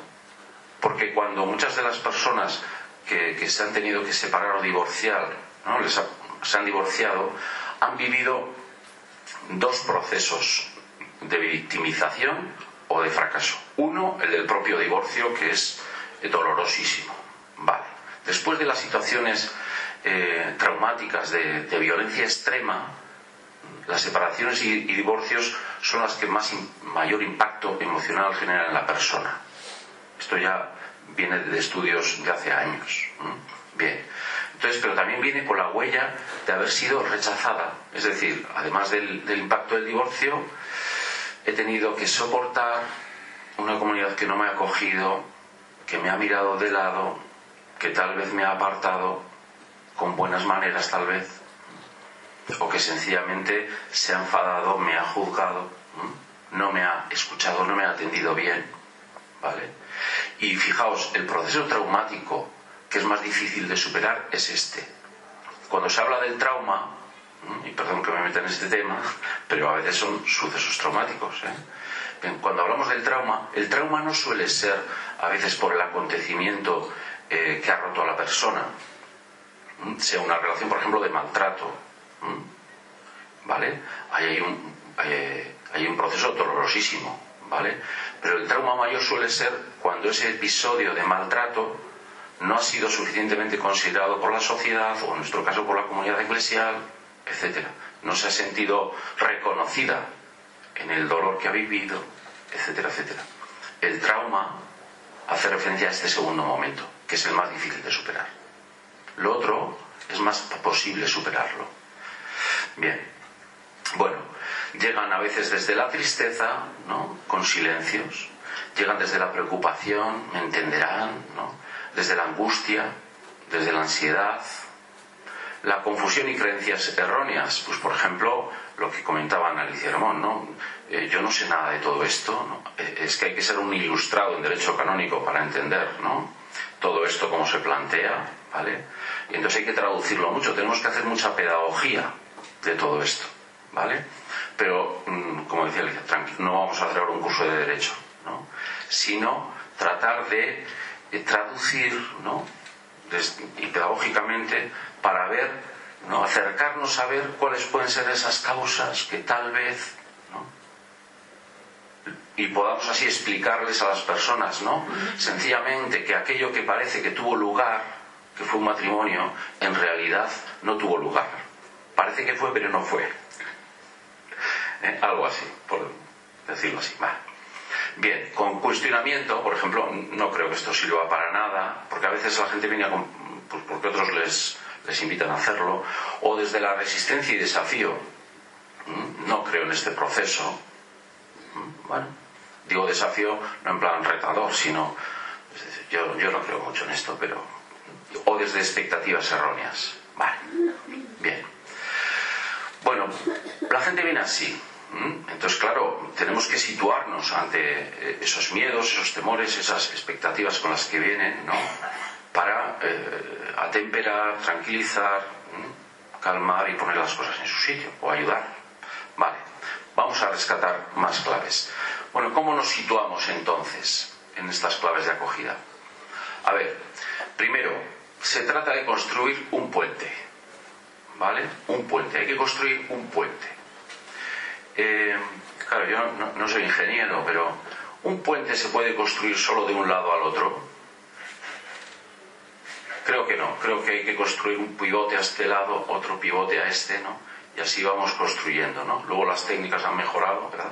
Pero básicamente algo así. Bueno, tenemos que construir un puente. Para eso yo tengo que poner una primera pieza ¿no? y ayudar a que el otro ponga otra pieza. ¿vale? Es un encuentro interpersonal. Bien, creando un clima de tranquilidad y confianza para empezar. Para empezar. Con empatía y autenticidad, como decía antes, ¿no? y también desde esta clave. Yo no sé si podré ayudarte, ¿no? no lo sé, pero vamos a ver. Tal vez juntos podamos intentarlo. ¿no? Y sobre todo con el objetivo fundamental de que, es que, de que tú vivas bien, que tú vivas en paz, ¿eh? contigo, con Dios, que tú vivas en paz. Ya veremos si luego eh, es nulo, no es nulo, no sé, pero el objetivo fundamental es que vivas en paz. Con naturalidad e incluso con humor. Tampoco hay que dramatizar, tampoco hay que contagiarse, por ejemplo, de la angustia que trae la persona, ¿verdad? ¿Eh? Y lloramos juntos y bueno, no es malo, ¿eh? No es malo. ¿eh? Pero se trata de, bueno, pues podemos emocionarnos, claro que sí, pero eh, también intentando, ¿no? Abordarlo con naturalidad o incluso con humor. Se trata de transmitir respeto, un ambiente cálido y seguro para provocar ese encuentro interpersonal. Si no, no se va a dar. ¿Vale? La comunicación verbal y no verbal que tenemos que cuidar. También tenemos que ser un poquito ¿no? agudos para distinguir la demanda expresada y la demanda escondida. ¿Vale? Porque a veces no está claro. Una cosa es lo que te expresan, ¿no? Lo que sale. Y otra cosa es lo que está detrás. Y no estoy pensando mal, simplemente lo que está detrás es algo que la persona todavía no es capaz de ver muchas veces, ¿no? Pues por ejemplo, esa falta de paz con la que vivió su divorcio. Bien atentos también a la expresión de ideas propias o de creencias propias. No se trata en este primer momento de eh, decir a la persona, mira, yo lo que creo es, o yo lo que pienso sobre esto es. Tenemos que guardarnos ahí un poco, porque podemos invadir. Algo de lo que nosotros pensamos o creemos puede interferir. La persona puede sentirse, aunque tú no lo has querido juzgar, pero puede sentirse así. Entonces, bueno, tampoco hay que ocultarse, no, no, pero mm, este primer momento es para la persona. Bien, y atento sobre todo a desculpabilizar. Aunque creas que hay algo en lo que no tienes razón, no importa, tu papel no es ese. Ya llegará luego, en este caso, el tribunal o, ¿no? Para analizar y profundizar en todo eso. ¿Vale? Bien. Porque vamos a entrar descalzos, como indicaba la imagen. Dejamos las zapatillas fuera es en realidad es como si en nuestro espacio, por ejemplo en las parroquias, digo, ¿no? o también puede ser en un bar tomando un café, pero no lo aconsejo, porque hace falta un espacio de intimidad, ¿vale? Por ejemplo, porque puedes tocar heridas, la persona puede necesitar emocionarse, por ejemplo, bueno, pues no es el mejor lugar, ¿no? Pero sí eh, en un lugar ¿no? adecuado, amable, eh, para establecer esa comunicación y donde pueda expresar sus sentimientos, ¿no? Vale. Pero cuidado con expresar los sentimientos propios, cuidado con confundirla con nuestros propios sentimientos, ¿vale? Pero sí caben, por ejemplo, expresiones como esta. Em, si la persona te cuenta que en su momento, ¿no? cuando se divorció, fue doloroso, estuvo un año de depresión y, se sintió tan abandonada por su comunidad, por ejemplo, cristiana, ¿no? Tú sí puedes decir, cuánto siento que te hayas sentido así. Tú no das ni quitas razones, porque tampoco sabes, ¿verdad? Pero sí puedes eh, hacerte cargo de cómo se ha sentido. Eso es lo importante en ese momento. ¿Mm? Bueno, vale. Y decía, en ese sentido es como si, mira, en realidad eh, a veces hemos propuesto a esta persona tener un rato de conversación con nosotros o, o ha acudido a alguno de nosotros precisamente para hablar pero en realidad es como si les dijéramos, mira, es como si en realidad yo hubiera ido a tu casa, a la tuya, y me hubieras acogido, me hubieras abierto la puerta y me has hecho sentarme, pues probablemente en la sala, ¿no? Pero yo no me voy a poner a hurgar por las habitaciones. ¿Mm? Me voy a sentar en la sala contigo, tal vez me invitas a un café y tenemos un rato de conversación. Algo así. Y no digo que lo hagamos así, sino en, en el espíritu de todo este asunto, ¿vale? ¿Mm? Es como entrar en su casa. ¿Mm? Bien, vale. Se trata de, de estar con las personas. Fran me dice que es la hora, es la hora de avanzar un poquito más. un poquito más solo. Se trata de estar con, los, con, las personas en un lugar y experiencia concreta. Por eso es importante crear una atmósfera y ambientación. Un lugar agradable, sin mesas en medio, porque no estamos en un espacio profesionalizado. ¿Vale? Con cierta comodidad. Yo no digo lujo, pero hay despachos parroquiales que no son los más adecuados yo según entro me pongo triste, pues, ¿eh? pues, pues porque hace falta ese clima un poquito acogedor, ¿vale? Yo creo que todos lo experimentamos, ¿no? Cuando estás en un lugar tranquilo, agradable, pues bueno, te fluye más, ¿verdad? ¿Eh? Bien. Y en un espacio seguro de intimidad. Hay que establecer un círculo de seguridad. Aquí solo entramos tú y yo. Eh, literalmente, porque no entra nadie más en ese momento, y, y metafóricamente porque todo lo demás se queda fuera. ¿Vale? Y lo que hablemos también se queda un poquito aquí, porque estamos entrando en ese territorio sagrado que, que, comentaba y luego no se trata de hablar de esto con todo el mundo, ¿vale? Por nuestra parte al menos. Bien, se trata de hacer, es decir, hay que acompañar en el diálogo con un pequeño guion previo, ¿no? Y invitar o sugerir una conversación, aceptar una invitación, como decía antes, ¿no? Alguna idea previa hay que tener, ¿no? De cómo, puedo eh, conversar con esta persona. Y se trata de saber hacer. Por ejemplo, hay que conocer un poquito el proceso y el cuestionario de, de nulidad que, que, nos apuntaban, ¿no? Para tener alguna idea, ¿no? Y estar atentos a su relato, al motivo que expresa, sin interrogar.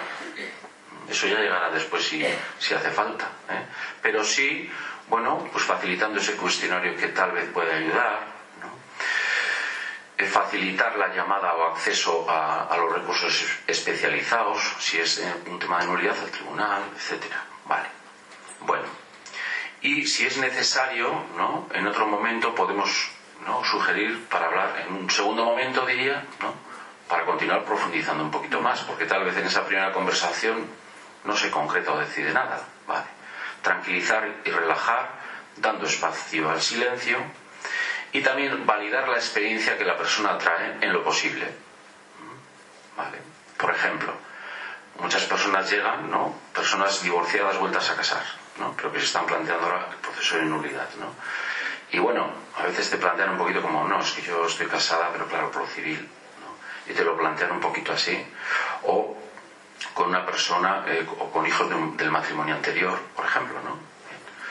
Validar, ¿qué quiere decir? Me parece muy bien. No, Validar, ni no ni sí. Validar quiere decir, por ejemplo, si la persona te dice que es un matrimonio en el que hay una experiencia de amor, que llevan años juntos, la experiencia de, integrar en, en, esa comunidad de amor a los hijos, y, ¿no? y que están, les va bien, están contentos, ¿no? Validar es qué bien que hayas podido encontrar una experiencia así. Eso es validar. ¿Vale? Por ejemplo. ¿no? Bien. O qué bien que te hayas animado a hablar conmigo. Eso es validar. ¿Vale? Bueno. Eh, muy rápido, dibujos animados, Fran. Cada persona que ves está luchando una batalla de la que tú no sabes nada.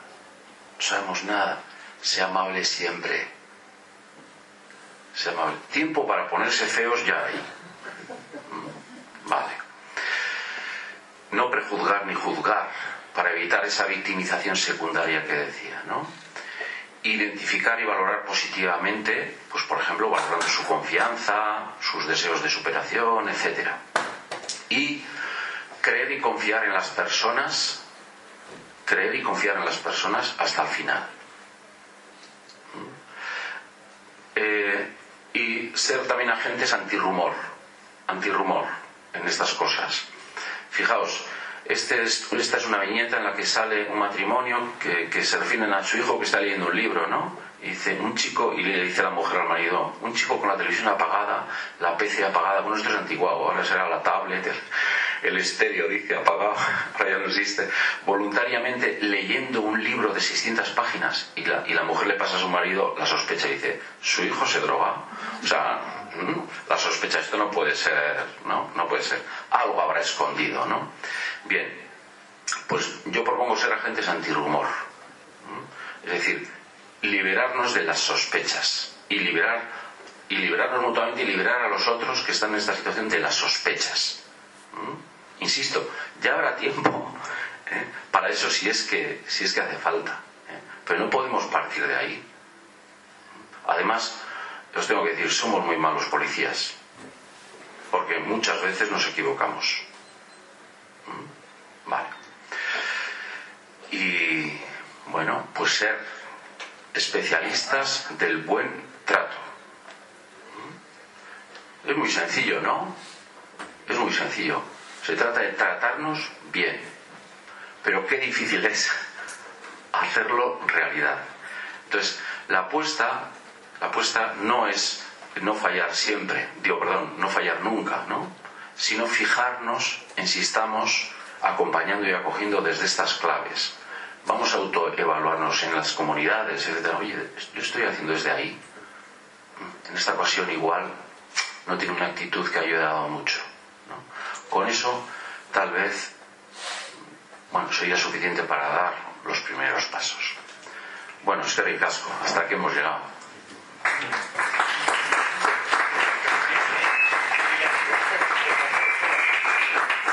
Ahora vamos a empezar ya con las preguntillas, no con las preguntas, no preguntillas, preguntas. Yo creo que todos hemos disfrutado, ¿no? De esta hora y media intensa. Yo creo que ha habido muchas claves y muchas pautas que nos han dado los ponentes. Eh, preguntas. ¿Quién quiere preguntar? Blanca. Yo voy a hacer de azafato.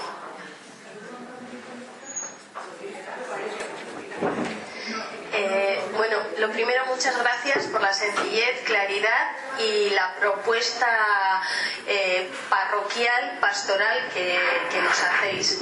Eh, para quienes estamos eso en, el ámbito de las parroquias, queriendo hacer pues de la pastoral algo que trae vida, ¿no?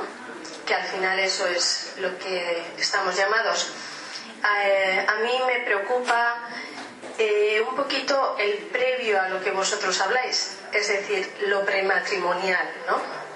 Es decir, yo concretamente os diría, ¿qué asuntos os parecen claves a tratar en la formación prematrimonial?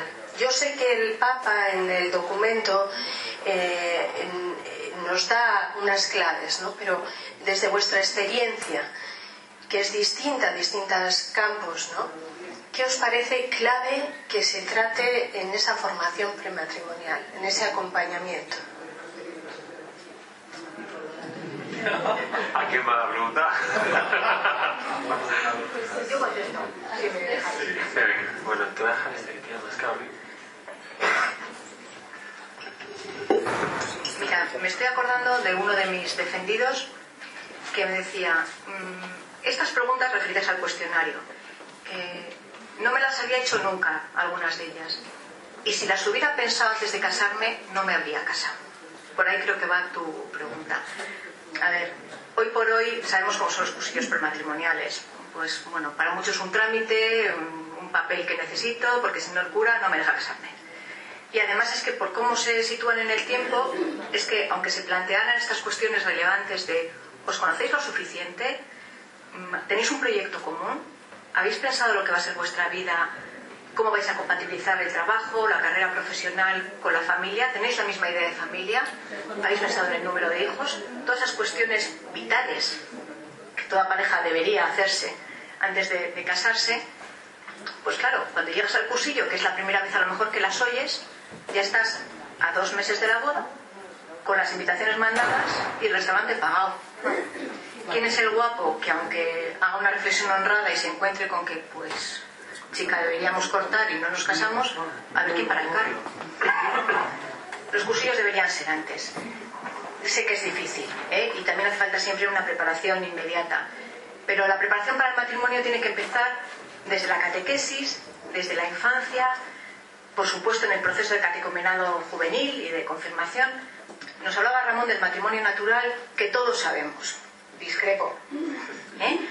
Eh, nuestro concepto de matrimonio social, ya las generaciones incluso que están haciendo el matrimonio, ya eh, han nacido y crecido en un país con divorcio. Con lo cual el concepto de matrimonio ya es un matrimonio divorciable. Sí, el matrimonio por la iglesia, bueno, ya, pero en fin, claro, el matrimonio por la iglesia, te casas por la iglesia, pues que también te puedes divorciar, aunque te hayas casado por la iglesia, porque ellos hacer esa diferencia, entonces, el concepto cristiano del matrimonio no es por hoy el concepto dominante. Ahora se habla de otro concepto y en la sociedad está instalado otro concepto. Es muy importante que nuestras comunidades, en las etapas formativas y en las familias, por supuesto, las primeras responsables de la, de la formación, pues hagamos una catequesis de lo que es el matrimonio, pues como lo entiende la Iglesia, como lo entendemos los cristianos. Estoy leyendo la famosa eh, la alegría, ¿cómo es la alegría del amor? Amoris Leticia. Eso. Y me está encantando. La parte está, cuando va haciendo la glosa de la carta de San Pablo a los Corintios, a la que yo personalmente le tenía manía ya, de tanto en las bodas, y es compasivo, no sé qué digo yo, sí, el amor de Dios sí, pero el nuestro, sí, espera sin límites, perdona sin límites, no, no sé yo. Bueno, creo que el Papa Francisco aterriza bastante.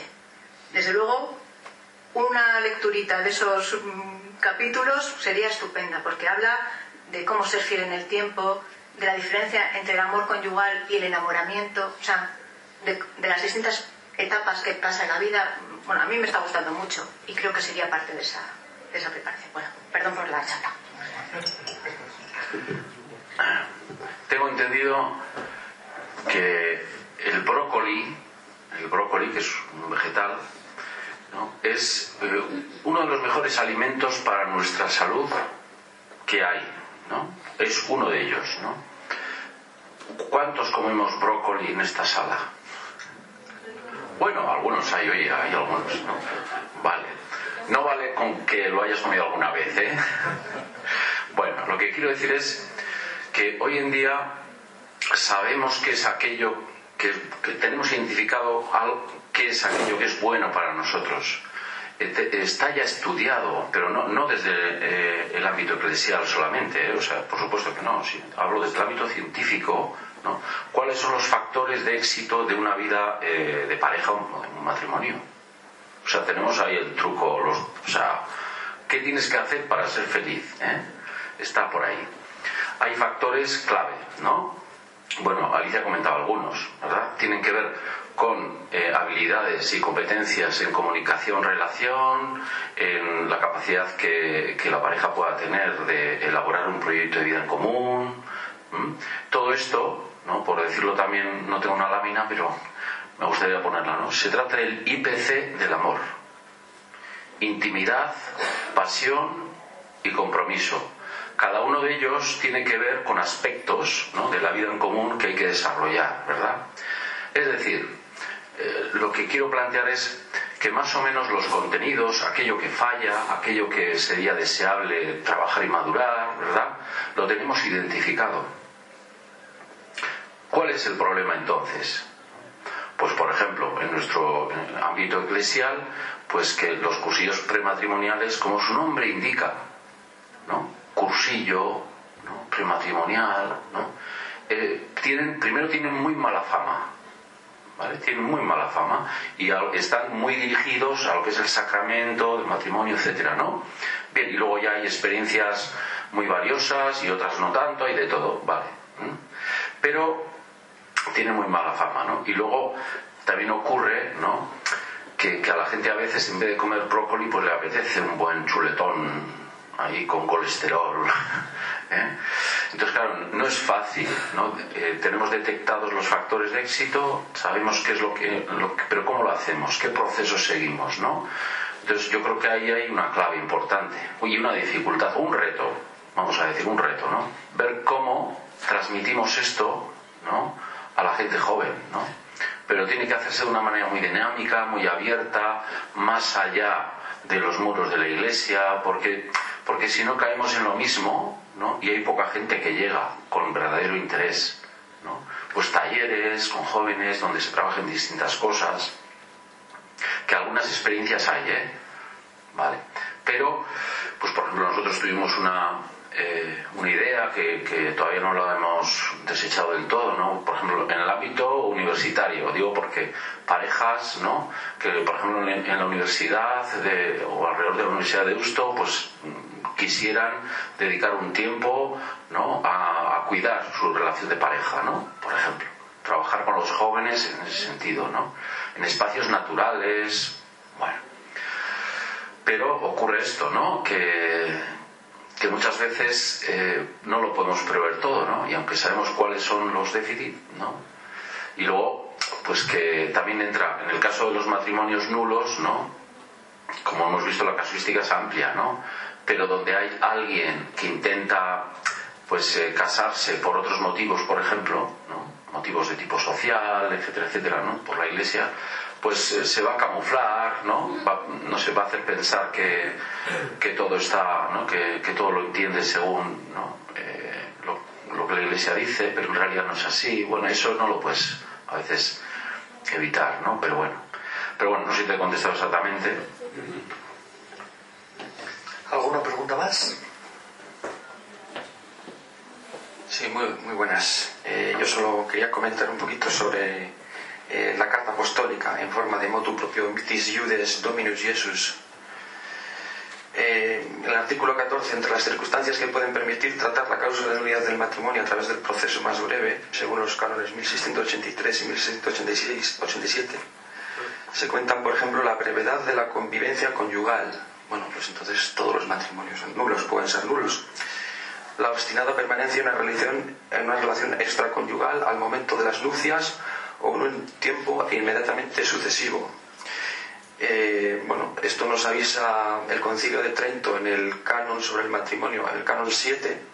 Nos dice, si alguno dijera que la, iglesia, que la Iglesia yerra cuando ha enseñado y enseña, según la doctrina del Evangelio y de los apóstoles, que no se puede disolver el vínculo del matrimonio por el adulterio de uno de los consortes, sea excomulgado, es decir, Benedicto, o sea, Bergoglio estaría excomulgado ahora mismo. Eh, también, bueno, ya por si acaso quedaría alguna duda, pues eh, nos dice también, eh, etcétera. Es decir, dentro de estas circunstancias se puede poner cualquiera. Es decir, esto es la moral de situación ya condenada por Pío XII.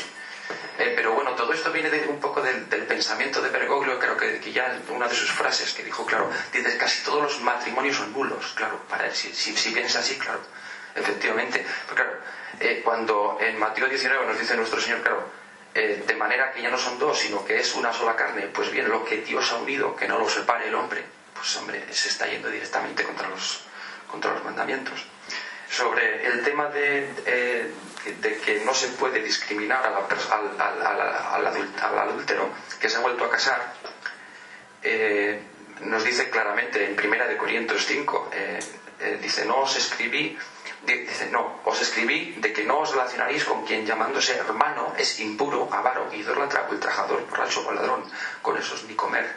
Quiere decir, se está yendo en contra, digamos, de las escrituras. Nada más. ¿Es una pregunta o simplemente una observación? Ya. Bueno, yo también, si me permites, hago una observación y es que estamos hablando de cosas distintas. Una cosa es declarar que un matrimonio no ha existido, que esa inexistencia de un matrimonio, o sea, nulidad, puede tener unos indicios, es decir, a ver, eh, por ejemplo, hablaba antes de la exclusión de algún elemento esencial del matrimonio y uno de ellos es la fidelidad, el bonum fide, eh, etc. Eh, bueno, y también habla de la no poligamia y tal. Si uno se casa con la intención de mantener una relación extramatrimonial, está excluyendo ese elemento esencial y eso ahora y en tiempos de Trento era matrimonio nulo. ¿Lo pillas? Sí. O sea, es, nulo el matrimonio porque te, te, estás haciendo un matrimonio a la carta. Entonces, da igual que sea. Otra cosa es que, bueno, pues socialmente se haya admitido en determinados ámbitos. El matrimonio es nulo. Otra cosa es que, por una circunstancia sobrevenida, que creo que antes lo he dicho, lo que pasa es que no he podido entrar en mucho detalle, eh, bueno, pues uno de los dos es infiel.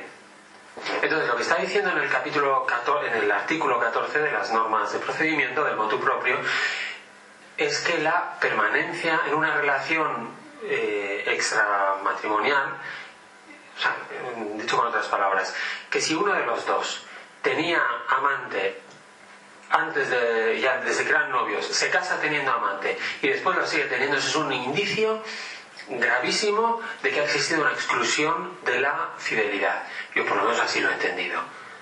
Entonces, em, luego la enumeración, lo más que no, no he anotado todas las cosas que has ido diciendo. En fin, se podría ir respondiendo eh, punto por punto y la verdad es que han corrido ríos de tinta con, con el tema de la tanto con esto, con, con la Mitis Judex como la Moris Leticia, el tema de la comunión a los divorciados, que es un tema que no vamos a tratar aquí porque no es el caso. Discriminar, bueno, cuando hablamos de discriminar, normalmente se entiende discriminación injusta y, bueno, pues todos podemos estar cometiendo injusticias cuando tratamos mal a alguien que ya tan mal lo ha pasado. Entonces lo mínimo es acoger lo mínimo es, eh, bueno, a ver, que me, que me, pueda contar su historia. Y a veces, yo te digo que en el tribunal eh, te encuentras historias escalofriantes de personas que ya, como decía John, pues eh, han sufrido ya una victimización secundaria. O sea, si nosotros no, no, no la acogemos, sería una victimización terciaria hace unos días en una declaración que además bueno estaba estaba Eduardo presente como abogado bueno pues contando los malos tratos sufridos una, una mujer bueno pues simplemente le escuchamos y yo creo que hice algún comentario pues si, si has tenido que sufrir tú y pues un poco bueno no sé si eso es validar o no pero eh, y, y, bueno esa eh, ya hasta cogió un Kleenex tal se, se y oye pero qué majos sois aquí qué, qué, qué bien estoy. Bueno, se estaba sintiendo comprendida. Luego, si es nulo o no es nulo el matrimonio, ya se verá. Y eso se decide con los mismos criterios que, que se han decidido, bueno, pues con el, el, Código de Derecho Canónico es de 1983, no es de Bergoglio. De Bergoglio es la reforma de, del procedimiento. Sí, sí es la reforma del procedimiento. Y lo que dice el artículo 14 es o sea, y además lo pone, pues hay que leer la frase entera, claro. Entre las circunstancias que pueden permitir dar la causa de unidad del matrimonio a través del proceso más breve. Es decir, que estos son indicios que dices, bueno, si tienes los elementos para, eh, ver que hay una nulidad, ya desde la presentación de la demanda, ya cuando te aparece algo de esto, bueno, es una pista de que, de que se puede ir por el procedimiento abreviado porque es muy evidente. Luego hay otras condiciones y concretamente el que haya acuerdo entre las partes. Se habla de nulidad express y que es como el divorcio express, pero no, bueno, yo creo que eso es falso. Creo sinceramente que eso es falso. Y creo que muchos matrimonios, yo no sé si la mayoría, pero muchos matrimonios que fracasan, fracasan porque había un problema desde el minuto uno. En fin, eh, no lo puedo mostrar porque no tengo todos los datos de todos los matrimonios que fracasan, pero yo tengo los de la, la gente que llega, gente que llega, aparte de con mucho sufrimiento, con motivos que aparte rascas un poco y te das cuenta si es que este matrimonio no tenía ni pies ni cabeza desde el minuto uno. Entonces se trata, primero, que la gente se sienta bien tratada, bien acogida, y luego, eh, bueno, hay gente que sale con una sentencia negativa, que no, que no consta la nulidad, no se acaba el mundo. Por lo menos que esa gente se haya sentido que, que han tenido en cuenta su punto de vista eh, y, y, que bueno, que no se les ha despachado de cualquier manera. Incluso existe la posibilidad de apelar al, al Tribunal Metropolitano. Sí, pero lo único... Bueno. Yo quería comentar simplemente que aquí no habla nada de intenciones, habla de la... Eh, permanencia en una relación al momento de las nupcias o al tiempo inmediatamente sucesivo. Es que son... Habla de adulterio. Entonces la Iglesia enseña en Trento que el que diga eso está excomulgado. A ver, la Iglesia dice una cosa en Trento eh, y es que quien enseñe, además fíjate, eh, que en Trento fueron, hilaron muy fino, porque para no excomulgar a los, a, a los ortodoxos que sí admiten sucesivas nupcias, por lo menos segundas nupcias, dijeron que si alguien enseña que la iglesia yerra cuando, cuando habla de la indisolubilidad, se ha excomulgado. No dice que todos los que piensan en la indisolubilidad están excomulgados. Bien, eh, fuera de eso, eh, estamos hablando que el adulterio no, no anula el matrimonio si existía desde el inicio. Es que eso lo decimos todavía hoy. aquí habla de indicios. A ver, cuando yo veo que alguien tenía una relación extra pareja, extra matrimonial, lo que quieras, en el momento de la, de la boda o justo al día siguiente, ya estaba con otra, que dices que este se casó pensando en la indisolubilidad, en, perdón, en la fidelidad, pues yo diría que más bien no. Por ejemplo, la brevísima convivencia. Oye, yo me encuentro una persona que, bueno, de hecho, no quiero entrar en detalles, pues sería faltar a la discreción, pero de una persona que, que, es, que ha saltado por los años al cabo de meses, que no han durado ni un año, y es, ahí seguramente hay algo. Lo que ese algo te lo tienen que contar. Tienes que tener un poco el relato. Eh, tienes que tener contrastado, contrastado este relato con algunos testigos. Si hay documentos, pues todavía más. O sea, una cosa es divorcio, la iglesia sigue sin admitirlo. Otra cosa es declaración de nulidad por causas que estaban en el, en el origen, de las cuales los elementos que enumeran el artículo 14 pueden ser indicios, indicios graves. La verdad es que son bastante de blanco y en botella, vamos, con, eso me permite la expresión. Sí, pero antes, antes de esta reforma, te voy a proponer, eh, luego Ramón es una persona muy sociable que seguro que estará un placer hablar con él y, y compartís. Vale, vamos a hacer una preguntilla más para que todos podamos participar, si os parece, y, y, terminamos, que habrá que ir a comer, digo.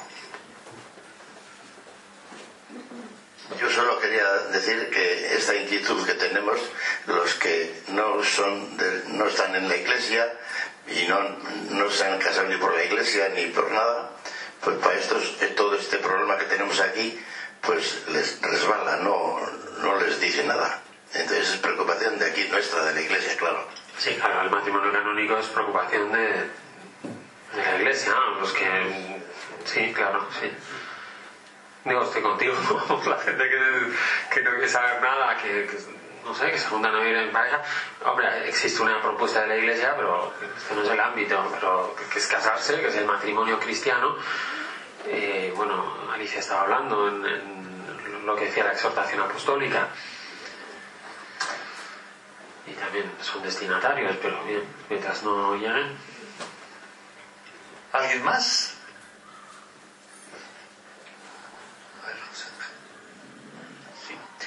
A ver, yo vuelvo sobre la primera pregunta. Yo estoy metido bastante en los encuentros prematrimoniales, bodas, etcétera, etcétera. Y vamos, la pregunta que ha surgido antes eh, la tengo yo también. Eh, los encuentros prematrimoniales a dos meses, tres meses, cinco meses de la boda, bueno, pues son lo que son. ¿eh? Hay parejas que vienen muy bien, pero hay parejas que... Mi pregunta, Fran, ya ha salido alguna vez en el encuentro que hemos tenido. A nivel de diócesis no se podría pensar en nuestros encuentros prematrimoniales, pero ya con tiempo. Es decir, el, el, programarlos con esas parejas que ya te dicen con un, con un año, dos años de antelación que se van a casar y, y que cogen la fecha de la boda, el empezar ya con esos a tener, a tener encuentros, de tal manera que no sean simplemente, bueno, porque llega el momento, en, el expediente matrimonial tienen que meter el, el, documento que han estado en el tal, y entonces, pues hay Si esto, yo no sé si va a solucionar mucho, pero al menos si es con un año, con dos años, porque muchas parejas ya cogen la iglesia con, con un año y pico de antelación, pues bueno, me parece que podría ser una medida pedagógica, una medida educativa cristiana interesante a nivel de diócesis. Digo yo como planteamiento no para dar una solución ahora aquí en este momento, sino eh, Fran y el equipo pues penséis un poco en esto. Qué bien, no has sido ponente, pero tengo pregunta. Nada, hay que comentarte que tienes toda la razón, ¿no? Eh, bueno, hoy hemos hecho varias veces referencia a la exhortación apostólica, ¿no? La Moris Leticia. Ahí hay un momento, en el sínodo también se recogía que no solamente la preparación le llaman preparación inmediata a estos encuentros que se hacen esos dos, tres meses eh, antes de la boda, ¿no?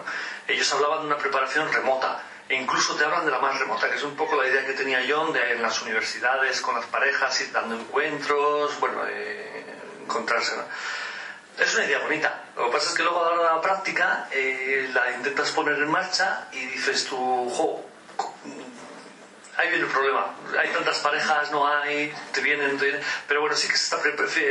Sabéis que desde hace un año y medio ya la delegación está cambiando los encuentros prematrimoniales. Ya no se llaman cursillos, se intentan llamar encuentros, porque la idea es tú no vas a recibir una charla, sino tú vas a participar y lo que hacen los agentes de pastorales, bueno, ponerte en el camino para que haya un encuentro, ¿no? Para que, bueno, para que haya un diálogo. Y ahí, bueno, estamos en ello, estamos en ello. Sí, pero y fíjate, yo mm, daría un paso más, pero coincido con Fran en esto de, a ver, esto cómo lo hacemos, quién lo hace, qué tiempo tenemos, qué esfuerzos hay que dedicar, etcétera, ¿no? Pero yo comparto la idea de esa de la más remota, es decir, yo entiendo que un, un servicio que la Iglesia podemos hacer hoy en día, porque es que casi nadie más lo hace, casi nadie más lo hace, es eh, a nivel, incluso no solo a nivel eh, eclesial, porque a nivel eclesial lo prematrimonial ya anuncia, ¿verdad?, que estás preparándote para eh, un sacramento, ¿no? Pero a nivel más abierto, más social, un servicio que podríamos facilitar, ¿verdad?, es el ofrecer esos espacios de encuentro, etcétera, digo, a, nivel de parejas o a personas ¿no? que quieran cultivar pues la dimensión de la afectividad, la comunicación, las relaciones. Me explico, ¿no? O sea, trabajar estas cosas que son fundamentales y básicas en cualquier relación de pareja, eh, sea cristiana o no, fíjate hasta dónde voy, ¿no? Y con más razón a nivel intraeclesial, claro. Pero también a veces nos pasa esto, que cómo lo hacemos, quién... Eh, porque hoy en día la gente joven necesita metodologías, procesos también nuevos, frescos, que, a veces nos cuesta. Tomaremos nota, José Ángel, buena pregunta. Hola, eh, una sugerencia. Eh, esto que habéis dado, ¿por qué nos lo decís a toda esta gente que se está preparando para escuchar, que hay todo un grupo que se está preparando? Porque normalmente en las parroquias no te van a venir esto, pero sí que eh, te, van, te pueden venir eso, pues de repente ese grupo que se, que se va a dedicar a escuchar problemas y demás. Y, bueno, pues yo creo que podría ser una cosa que como además se va a lanzar dentro de poquito, yo creo que podría ser eh, algo interesante para, para plantearlo. ¿No has entendido? A ver, pues es un grupo, a ver, es un grupo de gente que bueno pues que se está preparando desde hace ya un tiempo aquí eh, y entonces se trata de eso pues de escuchar a otros pues bueno pues con programas que tienen una especie de acompañamiento algo así. Entonces digo que esto que habéis dado eh, a ese grupo le vendría muy bien porque precisamente se van a encontrar con casos de estos.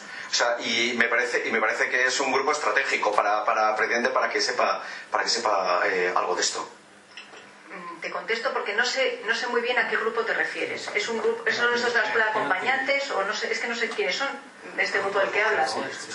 Se está preparando en Jones o demás. Ah, se, Refiere al, se refiere al grupo de acogida, el grupo de, el, el grupo de escucha que estáis preparando desde la Delegación de Caridad y Justicia. Bueno, aquí nos falta coordinación, por lo que se ve. No, no, no. Pero eso no tiene nada que ver con esto. Eh, o sea, la red de escucha, la red de escucha tiene que ver, la red de escucha la, llevan adelante desde la coordinación de, la delegación aquí. Eh, la UNGO, por ejemplo, San Juan de Dios, Cáritas y me estoy olvidando de alguien, mm, pero bueno y va dirigida a una atención especializada en escucha a personas ¿no? en situaciones de duelo, tal, tal.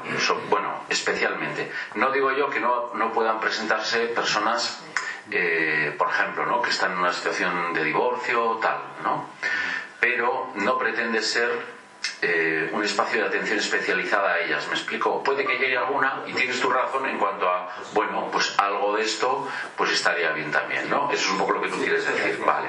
Desde ese punto de vista sí, pero no va especialmente dirigida a ellas, ¿no? De hecho, por ejemplo, digo, para no encaminar, o sea, si alguien eh, está en esa situación de divorcio, o, ¿no? Porque lo está viviendo en ese momento, o planteándose una posible nulidad, tampoco sería el lugar más adecuado donde dirigirlas. ¿eh? Porque eh, además ese grupo es un grupo de voluntariado dirigido más a personas que están solas, que no tienen nadie con quien hablar, que están, eh, a ver cómo lo voy a decir yo, no es un grupo terapéutico, es decir, no es un proceso psicoterapéutico, ¿no? de apoyo psicológico, ¿no? porque no llegan a necesitar tanto, pero sí está dirigido eso, a personas que encuentran a alguien que les escucha porque están solas, etcétera, más desde ese perfil. Pero es verdad que son realidades que a veces se tocan, porque, porque claro, te puede venir alguien en, esa situación, ¿no? Pero bueno, pero bien, bien, yo creo que Yo me lo apunto porque a mí se me parece. Ya hablaremos. Aquí completar que sabéis que esta charla no surge de ahora. Llevamos tres años trabajando Tribunal Eclesiástico, eh, Lagungo y Pastoral Familiar con el IDTB. Con el, IDTB. Eh, el año pasado hicimos un curso desde el IDTB, un seminario de siete sesiones, dos horas y media cada sesión. Es decir, nuestra preocupación es, eh, bueno, preocupación, tenemos dos varios objetivos, pero entre ellos sensibilizar y formar a la gente, ¿no? Formar a las parroquias, formar a los agentes de pastoral familiar y que en ello seguimos. Y que esto en un principio no es una charla que se terminará, sino que, como dice Alicia, tomamos nota, ya hablaremos entre nosotros y veremos cómo completar, ¿no? porque la idea es eh, seguir con esto de acoger la dificultad y seguir apoyando en lo que podamos. Así, en breves. Eh, bueno, última y muy breve. Voy a ser muy, muy breve. No, simplemente comentar que, eh, que estemos todos preparados para el cisma, porque esto ah, con- con- conlleva al cisma seguro. Y está ya dicho, desde hace muchos siglos. Bueno, eh, comentar aquí que ya hemos terminado, que muchas gracias, que... Sí, pues que, que tengamos un día de paz, ¿no? Porque Dios nos ama a pesar de todo. Comentaros lo del día 25. ¿Sabéis que aquí en el IDTP haremos eh, Amores Leticia con el señor obispo? ¿Vale? Muchísimas gracias. Por la tarde a las, a las 7. Sí, sí, sí,